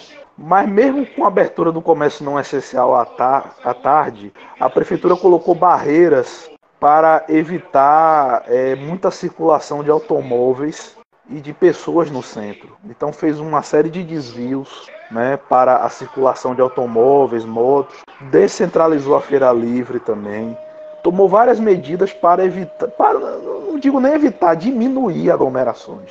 E tem dado alguns resultados. Por exemplo, aqui tem, é, tem recuperado mais gente do que o número de infectados. Uhum. A, a, a, questão Uma da. coisa que eu, que eu percebi da metade, aí. Mais da metade de infectados. É, sim, um, o número de infectados aí, pelo boletim que eu tenho aqui, é de 16.917, que é um boletim de 30 de maio, né? Então já está chegando aí perto dos 17 mil, né? E uma coisa que eu percebi é que o estado da Bahia me parece ser um dos estados mais próximos da equipe técnico-científica do consórcio Nordeste. Até mesmo quando eu vejo um boletim epidemiológico, eu vejo um padrão diferenciado no, no caso da Bahia. Aqui em Sergipe, os boletins epidemiológicos eles são coordenados basicamente pela UFES. Aí na Bahia tem, me parece ter um papel mais presente do consórcio Nordeste. A é, e a Secretaria de Saúde ela tem trabalhado mais próximo do, da equipe é, do consórcio Nordeste. E Inclusive a instituição a do protocolo de cloroquina. Inclusive na instituição do, do protocolo de testes com hidroxicloroquina.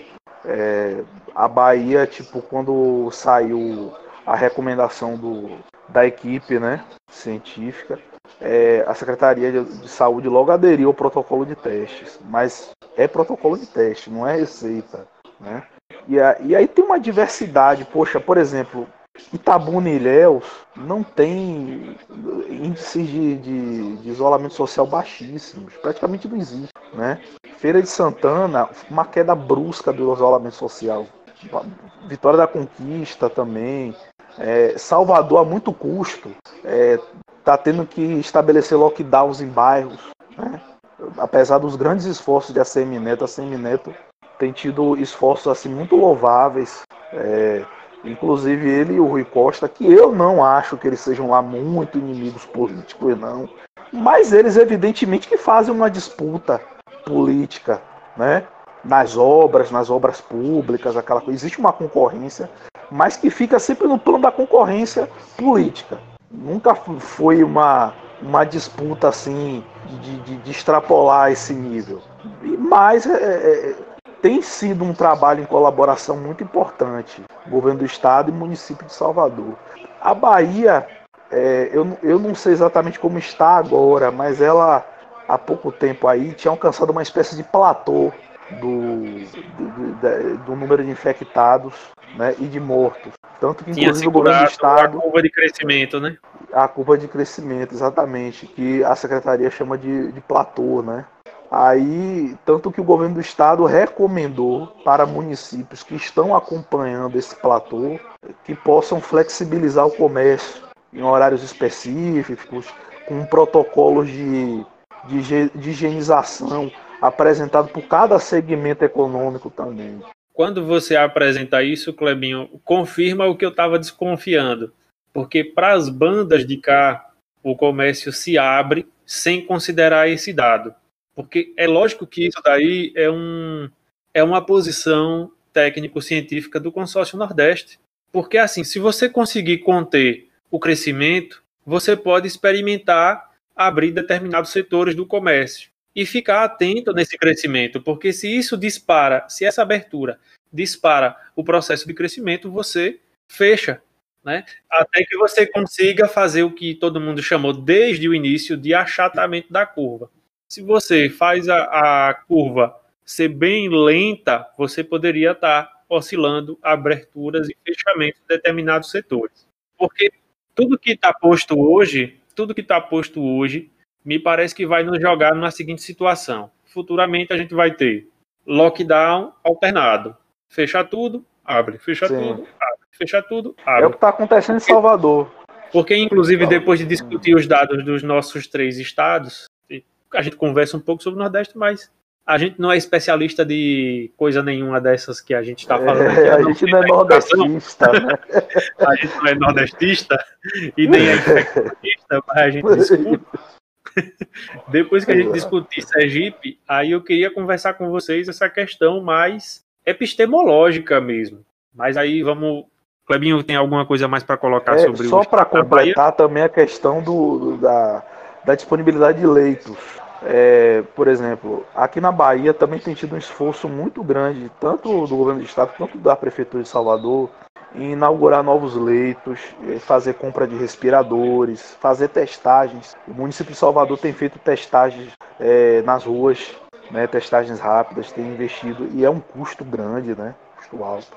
É, e, e, tem procurado fazer uma administração da disponibilidade de leitos. É, ela oscila de uma semana para outra, já chegou a estar entre 52% 63% de ocupação, mas sempre fica ali numa média. Então, é assim, a situação aqui é difícil, como em todos os estados do Nordeste, mas é visível que, pelo menos por parte do governo do estado e de determinados municípios, há uma tentativa de, de exercer uma política de controle sobre é, leitos, flexibilização do, do, comércio, barreiras sanitárias, né, protocolos de medicamento, de uma forma mais técnica.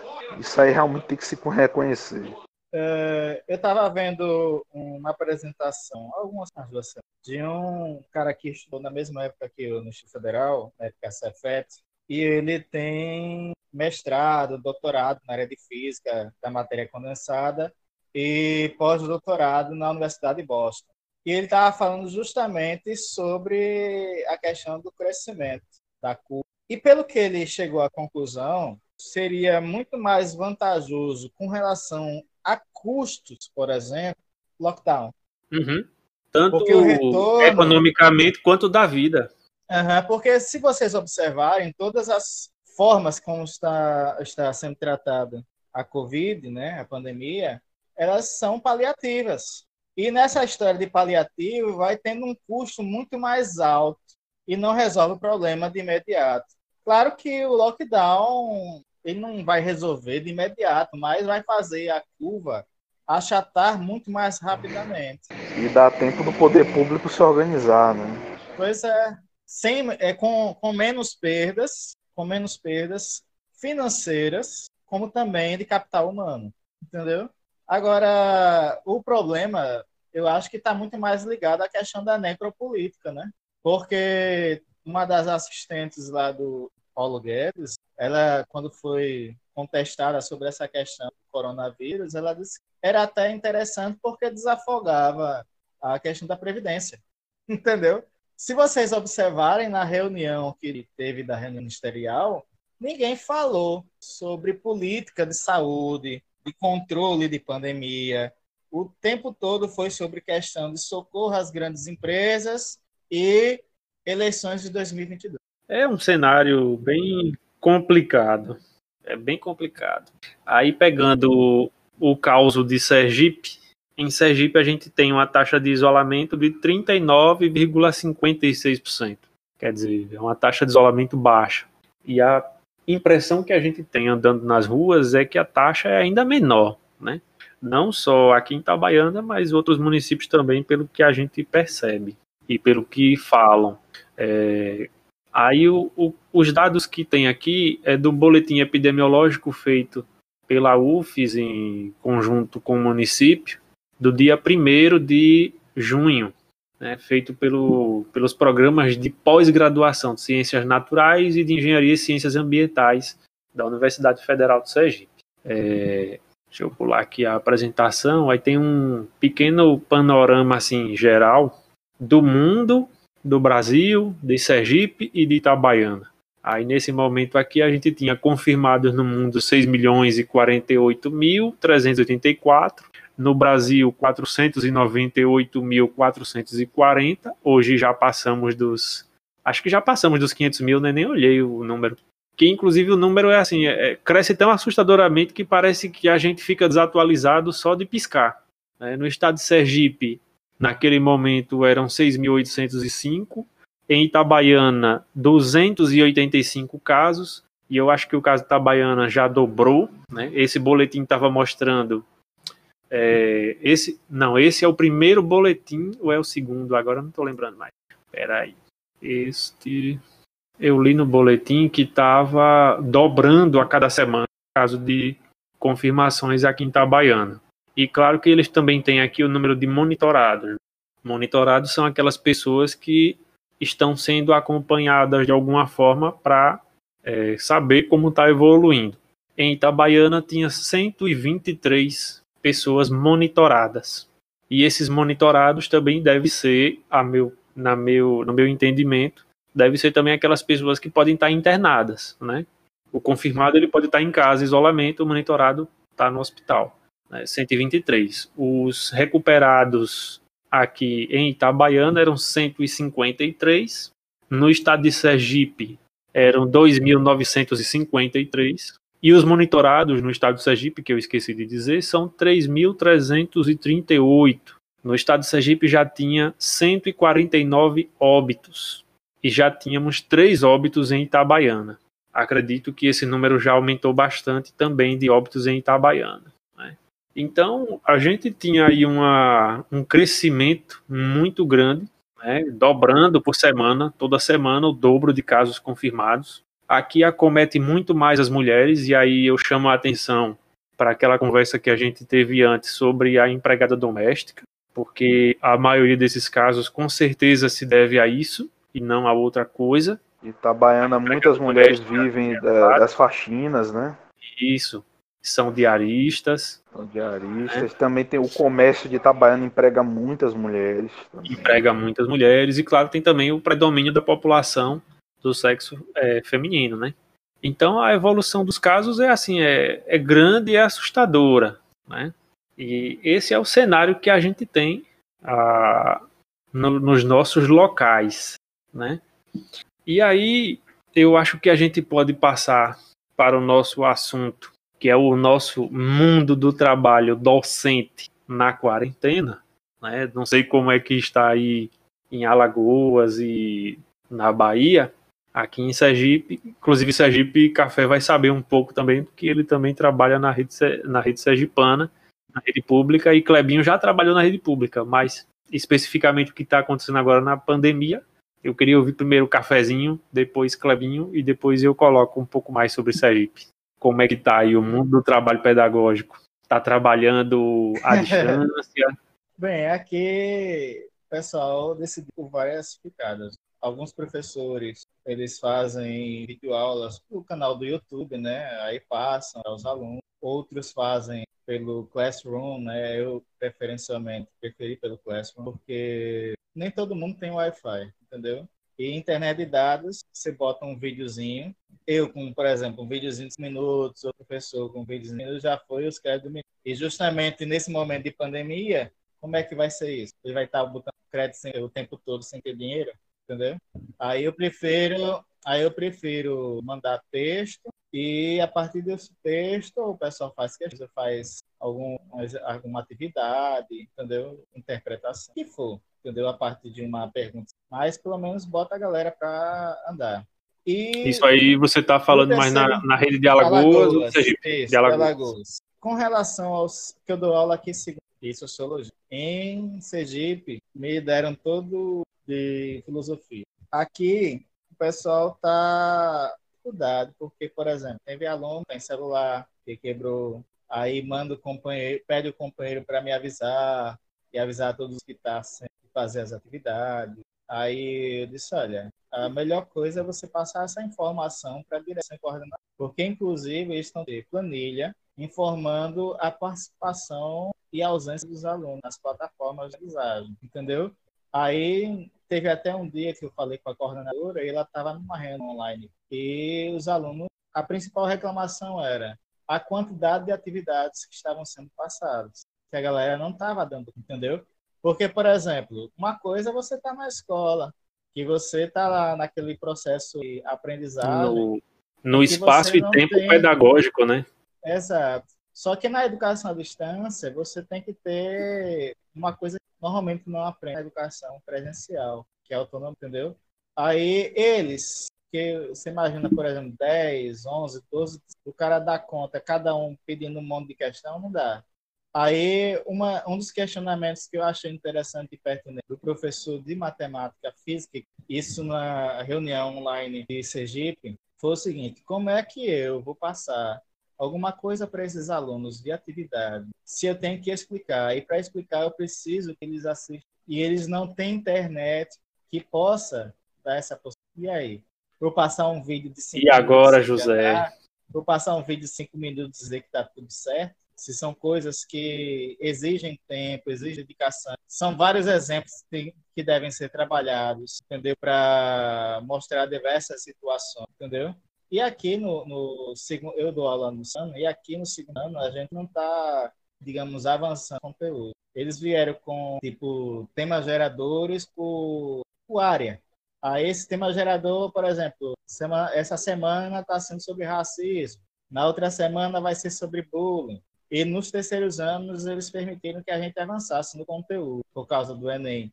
Agora, digamos que aconteça de terminar essa pandemia, aí lá para frente, essa galera que passou essa situação vai ter um déficit de aprendizagem bem significativo. Está não sendo negado a eles é, o direito à educação, né?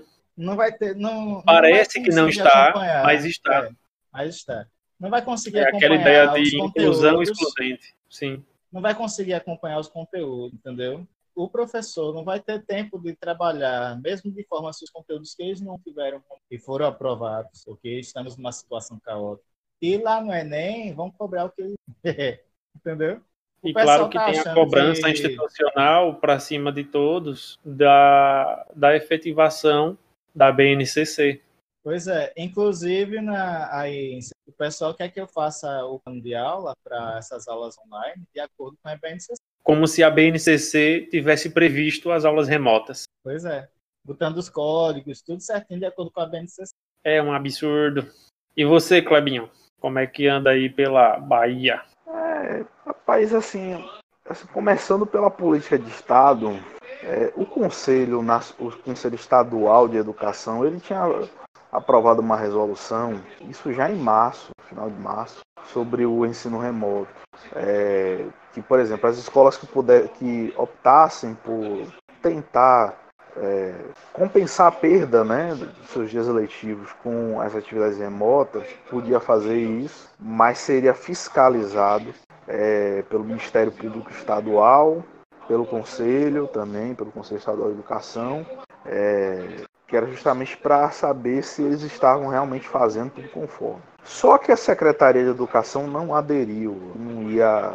O pessoal não, não acabou colocando isso em prática e nem colocou nenhuma portaria disciplinando isso. O próprio secretário de Educação ele deixa entender que não, que não concorda, que na, na visão dele realmente causa uma, uma desigualdade né, no acesso ao ensino. É, então a Secretaria de Educação não tomou nenhuma medida em prol de, de instituir o ensino remoto. O que tem se feito aqui são iniciativas das próprias escolas. Tá? eu acredito que nem chega a ser a maioria, mas algumas escolas têm feito esse trabalho de passar atividades remotas. A escola que eu trabalho estava passando atividade remota pelo WhatsApp. Aí depois a gente, a gente inseriu, a partir da semana, essa semana que passou, o Google Classroom. Mas os problemas são os mesmos relatados o café, né? Falta de acesso à internet, é, falta de acesso a celular. Tem aluno que não tem celular, está usando celular emprestado, falta de acesso a computador. Aluno que vem avisar através da internet de alguém que o celular quebrou e não pode fazer as atividades e não tem ninguém por perto para emprestar um. Só que, infelizmente, a gente observa através de determinados colegas um clamor de usar essas atividades remotas como prova. É, isso é muito grave. E eu já coloquei minha posição algumas vezes que sou contra que, a não ser que a Secretaria de Educação me, me obrigue, tá? Mas enquanto ela não me obrigar, eu não vou usar ela como prova. Vou usar ela como é, instrumento para que os alunos tenham acesso a poder continuar estudando. Inclusive coloco para eles de que eu tenho planos para essas atividades na, na volta, de desdobrá-las de alguma forma através de debates, seminários, correções dessas atividades em grupo. É, inclusive fiz até reunião de videoconferência com representantes de alunos e coloquei isso. É, aqui o Estado da Bahia tem um projeto com monitoria de alunos, né? alunos que funcionam como monitores. É, a princípio o projeto é voltado para português e matemática, mas é, os núcleos territoriais de educação é, eles nos orientaram a pedir auxílio dos monitores para nos auxiliar com o encaminhamento de atividades. Eles recebem né, uma bolsa né, tal, e tem sido, pelo menos um trabalho na escola que eu, que eu atuo, tem sido de uma grande ajuda. Assim, eu particularmente, eu estou de acordo com aquilo que a Secretaria de Educação aqui do Estado tem sinalizado para todo mundo. Olha, se as escolas conseguirem fazer, é excelente fazer o ensino remoto, na medida das possibilidades que a escola pode fazer, é, sem estar tá colocando uma camisa de força ou regras, né, ou acenando para uma possibilidade de usá-las no futuro como é, compensação da carga horária. Evidentemente que a gente sabe que se houver um movimento geral né, dos secretários de educação é, de apoio a esse tipo de prática, já que inclusive existe até resolução do Conselho Nacional e, e também portaria da Secretaria de, da, do Ministério, né, do Ministério da Educação em prol disso. A gente sabe que caso haja esse movimento, até o Estado da Bahia vai se sentir também, né, pressionado a aderir. Mas por enquanto o Estado da Bahia tem deixado a gente livre a dificuldade é dialogar com alguns colegas que tentam nos trazer para uma pilha de usar as atividades como prova, é, preocupados inclusive porque aluno está acordando tarde para fazer atividade, é, inclusive reclamando de prazo, dizendo que eu estou dando prazo muito longo para eles fazerem. Fazendo é julgamento moral do estudante. É, eu acho fazendo que isso julgamento é moral do estudante. Maluquice. Eu acho isso maluquice. Né? É antipedagógico e desumano nesse momento, eu acho. Exatamente. Inclusive, eu, eu falei a última reunião que teve no, no grupo do WhatsApp, eu falei, olha, gente, não é nesse momento que eu tô atrás de rigidez, não. Vocês fazem o que vocês quiserem aí, mas eu, eu particularmente, Exatamente. não é nesse momento que eu vou entrar nisso aí, não. Como eu tinha comentado com, quando o Café estava falando, é, é um tempo e espaço pedagógico diferente. Não é aquele mesmo que a gente está acostumado. Nós estamos em outro tempo pedagógico, é outra forma de contato com o estudante. O estudante não consegue estudar da mesma forma, sabe? Eu acho que você está correto, Kleber. O caminho é esse. É, e aí, falando um pouco sobre Sergipe, que eu não sei o caso de vocês, mas Sergipe tinha acabado de aprovar no final do ano passado seu pacote de avaliação, chamado SAESE. E com a pandemia, veio uma série de decretos do governo estadual, vieram portarias da Secretaria de Educação e Cultura, mas nada no sentido de acenar para o cancelamento do SAESE. E aí eu fico, eu acho muito curioso que justamente esse empresariado da educação, do setor das avaliações de larga escala, eles vão seguir como se não tivesse acontecendo a pandemia. Eu acho isso muito complicado e acho um, um, politicamente é, é tomar partido do capital na educação de uma forma descarada, sabe? No caso aqui, a gente tem a, a avalia educacional, que está em todo canto. É, o estado de Sergipe acabou de copiar o modelo de anos atrás do Ceará, né, de avaliação, que é para ser em larga escala e é, censitária. Né? E esse é o projeto que foi aprovado numa conjuntura que já não tinha recurso, que não pagava o piso do magistério e que destruiu a carreira do magistério de Sergipe. E aí emplacou a responsabilização por meio do SAESE. E aí junto veio o Alfabetizar para Valer, que é outro programa também com os seus alinhamentos com o Unicef, né?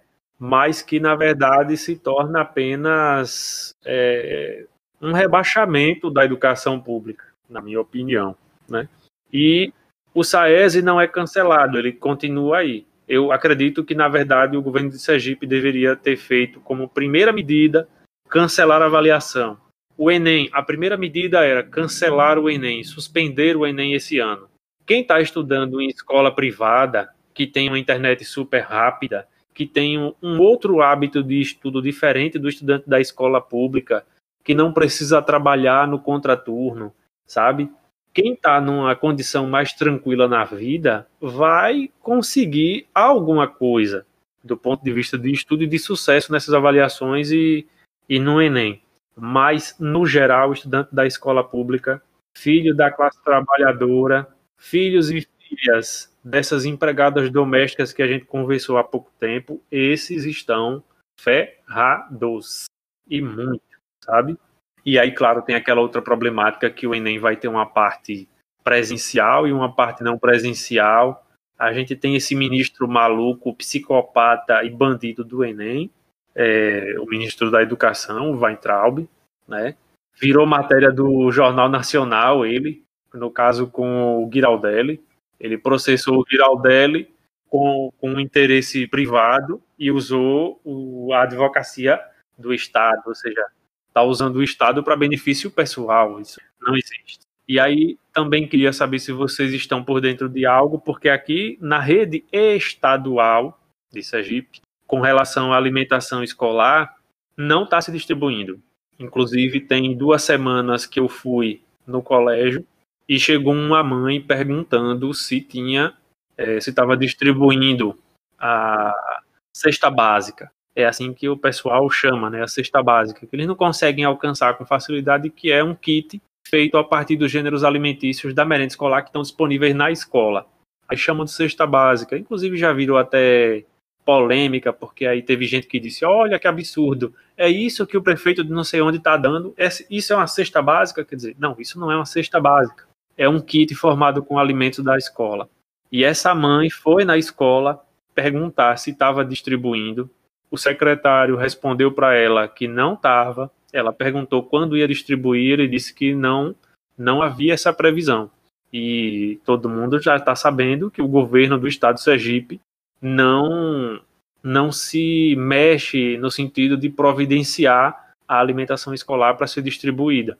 Distribuiu aquilo que já estava nas escolas, mas não comprou novos gêneros alimentícios para essa distribuição. Ou seja, nossos estudantes estão em casa, sem celular ou sem internet ou sem equipamento, ou quando tem um celular, um computador e a internet, pode não ter as condições, porque as famílias são numerosas, não são famílias tradicionais como os conservadores de hoje colocam, né? Às vezes não é só o pai, a mãe e o próprio estudante.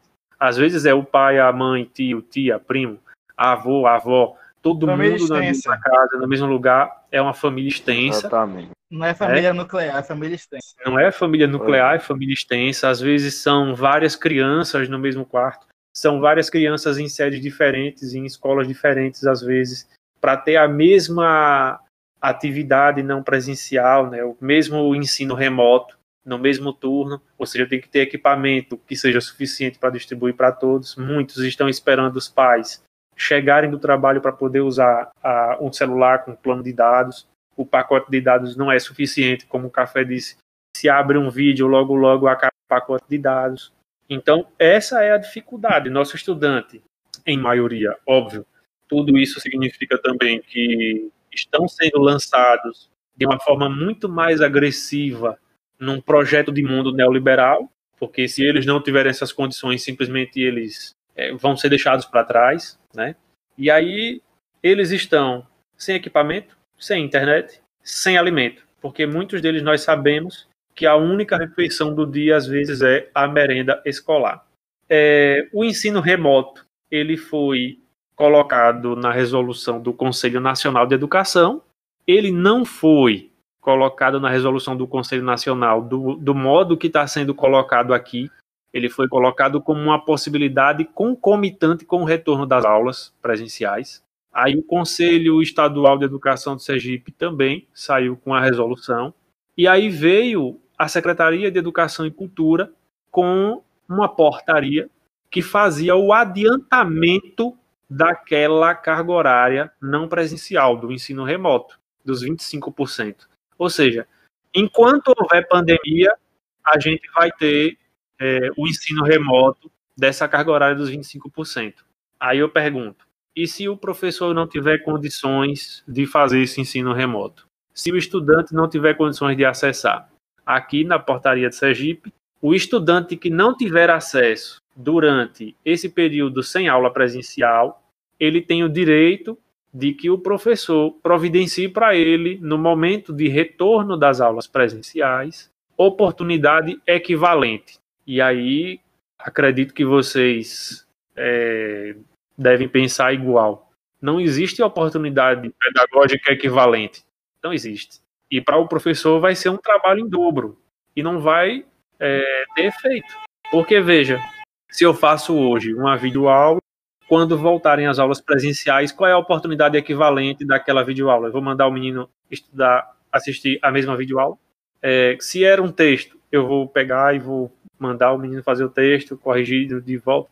Quer dizer, como é que vai ser equivalente se no momento do retorno o estudante já vai estar atarefado de todas as disciplinas? Ou seja, ele vai ter uma carga de trabalho, de estudo, que é insuportável no retorno, porque ele não teve acesso antes. E nós, professores, vamos ter uma carga de trabalho dobrada ou triplicada, em vista que muitos de nós têm dois empregos, dois vínculos. Muitos têm dois vínculos na rede estadual, vínculo na rede estadual e algum município. Café, que tem dois vínculos na, na rede estadual de Alagoas e estadual de Sergipe, sabe como é isso. E aí você imagine, Café, você voltar para as aulas presenciais e você ter é, os 25% de carga horária que você deu antes do retorno das aulas presenciais, você tem que retomar 25% de carga horária com atividades equivalentes para você fazer ao mesmo tempo nas duas redes. Ou seja, a situação é de adoecimento total, né?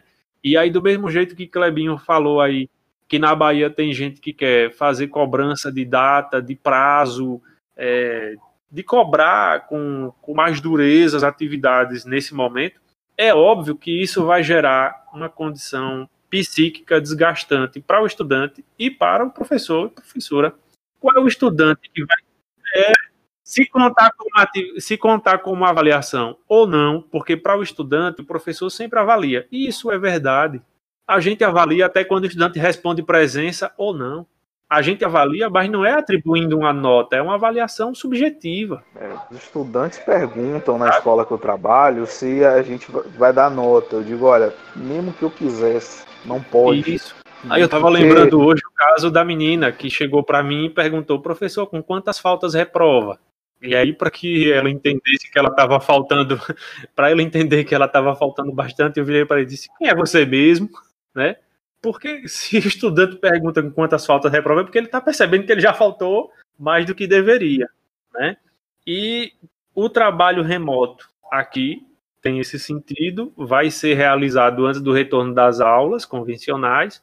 Os calendários escolares não ficaram prontos, então é, é como se fosse assim se adiantou as férias pelo decreto do governo, então a gente deveria também retomar o trabalho na escola depois de refazer o calendário escolar, para que a aula seja legalmente efetivada. E isso me parece que não está acontecendo em canto nenhum. Houveram escolas que, a princípio, foram contrárias, né? Porque estavam fazendo exatamente do jeito que Clebinho mencionou. Estava se fazendo o seguinte: alguns professores que tinham possibilidade, que estavam tranquilos com isso, que conseguiam fazer, fizeram algumas atividades remotas, não no sentido da aula, mas no sentido de é, manter o estudante em contato com o professor e com os objetos do conhecimento, como o BNCC gosta de chamar, que a gente chama inclusive de saber. é uma preocupação, inclusive é uma preocupação por parte de até do, do gestor da escola que eu trabalho, de a gente tentar manter esse diálogo com os alunos, tentar manter esse contato através dessa atividade para evitar evasão. Só que o que acontece, né? Ele próprio reconhece isso, de que se a gente for levar ferro e fogo, é, colocar prazo muito fixo, ficar recusando atividades, é, não levar em conta as dificuldades, isso vai também causar evasão.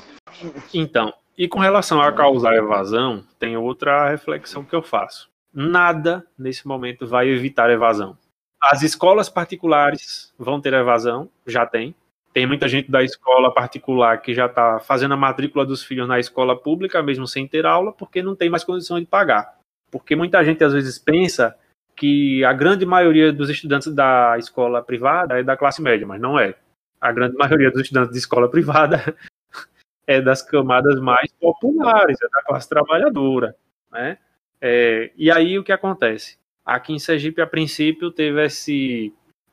Os professores fizeram essas atividades, mantiveram algum contato. Alguns professores que, porventura, tinham facilidade com tecnologia, com rede social etc., eles fizeram esses contatos, ok, é positivo, é bacana. Foi até editado portaria da SEDUC né, nesse sentido, para que fizesse essas atividades remotas e tal. Só que agora é o seguinte: essas atividades remotas devem ser feitas a critério da escolha das escolas. Aí cada escola vai escolher se vai fazer essas atividades cumprindo 25% da carga horária antes de retornar às aulas presenciais. O que acontece? A maioria das escolas aceita, porque cai nas questões é, mais pequenas, né, individuais. Então, muita gente quer chegar no final do ano sem ficar devendo aula. Muita gente quer chegar no final do ano encerrando o calendário. Muita gente quer no final do ano fazer seus é, realizar seus pacotes turísticos. Isso é fato, né? E isso causa esse problema. Assim, eu avalio como um problema, porque o estudante que não conseguir ter acesso agora, ele não vai ter acesso igual nunca mais. Ele vai ser excluído, né? E a própria portaria coloca essa possibilidade de as escolas fazerem escolha, mas coloca lá, deve considerar, a portaria diz, deve considerar a realidade socioeconômica do estudante. Só que nenhuma escola que está aprovando, eu duvido que tenha qualquer ata de aprovação disso na escola, em qualquer escola, que mostre algum estudo, algum resumo, algum dado técnico sobre a realidade socioeconômica do estudante e acesso dele, acesso universal, tá na portaria escrito assim, viu, Clebinho e Café. Tem que considerar o acesso universal à internet, aos meios. Ou seja, universal aos meios que forem, né? Internet, é, televisão, a própria TV APRP, que transmite o programa de, de, de aulas remotas, o programa que é, foi feito em parceria com a, a Amazonas, o governo do Amazonas. A TV APP só pega em Aracaju ou em rede de televisão a cabo. Quer dizer, como é que nosso estudante da classe trabalhadora vai ter acesso a isso? Não vai. Isso. Eu fui saber o que era a TV APRP porque uma vez eu peguei um, um Uber e, e, curiosamente passou pela frente. Entendeu? Uhum. Aí alguém me falou que era TV pública do Estado. É. Na TV APIP, de frente tem uma escola que foi onde eu fiz é, meu segundo vestibular da UFES. É. Aí, voltando um pouco, né? As escolas estão, entre aspas, livres para escolherem, mas a escolha é feita com base nesses critérios. Se você considerar de fato aquilo que a portaria pede, você jamais aceitaria esse tipo de, de atividade, porque você sabe que vai excluir. É garantido que exclua, sabe? É, e aí teve escolas que decidiram fazer diferente. Teve escola que decidiu fazer um projeto pedagógico que fizesse transmissão e comunicação com os estudantes pela internet, mas não contando aula. Aí o que aconteceu? Isso foi no colégio aqui, do Nestor Carvalho. Depois houveram outras reuniões para desfazer a decisão da primeira reunião, para contar como aula, porque teve professor que disse: Eu vou trabalhar de graça, é? Ainda teve isso, né? E aí muita gente está também com a ideia de que isso vai evitar que o governo do estado corte regência de classe, a regência de... salário. Que é, que é um negócio assim, porque a regência de classe é, tipo, ela não é um auxílio alimentação, um auxílio transporte. Isso. Entendeu? Ela inclusive, faz jus, inclusive, faz jus inclusive tá lá no estatuto do magistério, né? Isso, é. faz jus quem está lotado em sala de aula. Para é. você deixar de tá receber, você tem, que, você tem que deixar de ser lotado em sala de aula. Né? Isso, teria que fazer reforma nos estatutos do magistério daí, daqui também. E mais que isso, já tem gente tirando em alguns municípios. É orientação da, da Undime, né, que é a representação dos municípios nesse sentido. É, algum, já teve município que o Sintese entrou com ação e reverteu o processo, mas eles têm essa ideia de que o professor não é faz justo porque não está acontecendo aula, mas ele não considera essa questão legal. O que eu quero dizer é, não pensemos que fazer a aula remota vai tirar a possibilidade de corte de salário. Isso não é, vai acontecer. Quiser, assim, se eles quiserem, eles Bahia, vão fazer. Aqui na Bahia, alguns municípios fizeram de arrecadação isso. enorme. É, na Bahia fizeram. Alguns municípios fizeram isso sem conversar sobre atividade remota, nada. Simplesmente cortou mesmo, entendeu? É, alguns municípios fizeram, outros municípios voltaram atrás porque é, o pessoal se organizou e pressionou a PLB, né? A PLB, inclusive, fez um. O, o coordenador geral fez um pronunciamento dizendo que era contra essa política, mas alguns municípios mantiveram, mantiveram esses cortes, entendeu? Então, assim, inclusive, o que a, a PLB alega é que a, a regência de classe ela faz parte da remuneração. Então, não, não, não poderia tirar, né? É... E aí, claro que a gente está nessa pendura também do Fundeb, né? Que ninguém sabe qual pois é o é. futuro. E aí, no... voltando um pouco ainda para esse caso do Sergipe, é... no início eu tinha alguma desconfiança, e muitas outras pessoas também, de que fatalmente aquelas atividades que estavam sendo realizadas antes dessa portaria dos 25% é, essas atividades de alguma forma ia acabar sendo aproveitada como carga horária da parte do ensino remoto, quando saiu a resolução do Conselho Nacional. E muita gente também duvidava, claro. Mas aí a gente fica surpreso quando vê, por exemplo, numa reunião da escola, a equipe diretiva dizer que vai contabilizar aquelas atividades anteriores à portaria. É como se a portaria do ensino remoto de agora tivesse um efeito retroativo lá para trás. Então é assim, se você fez um trabalho a mais qualquer na escola, a partir de agora você pode ir lá buscar. Eu acredito que não seja por aí. E acho que isso pode gerar problemas graves administrativos para quem fizer. Bom, eu acho que a gente conversou sobre muita coisa. Tudo que a gente tinha programado, a gente conversou. Não sei nem quanto tempo a gente passou aqui. Rapaz, a gente começou três e meia, já são três e meia. 12. Duas horas e quarenta. Foi, mas então, é, naquela coisa de entra, não entra. É, é. A, a gente acabou começando umas 3 e 40. 3 e 40, 3 e 50. Bom, mas é isso. Hoje é 6 12. Cafezinho é das isso, Alagoas sim. e Clebinho da Bahia. Essa é a Troika do Nordeste. A Troika do Nordeste. de Alagoas, Bahia e Sergipe. Sergipe. Né? E depois e aí, a gente vai fazendo outros encontros desse conversando, sim, porque sim. Inclusive é uma forma da gente ter algum alguma espécie de balanço entre nossa conversa anterior e essa, né? Sim. Foi quase dois meses aí de intervalo. Os nordestistas, né? os nossos estudos nordesti nordestistas. Uhum. E sempre à esquerda. Sempre à esquerda. Alguns na social-democracia. Sim, sim. Meio café. E outros. e outros à esquerda. Na esquerda, na esquerda. A Bom, esquerda é valeu. valeu, cafezinho, valeu, Clebinho. Valeu, valeu, valeu, valeu. Até, até. Até. Até o próximo episódio. Aqui é Antifascismo.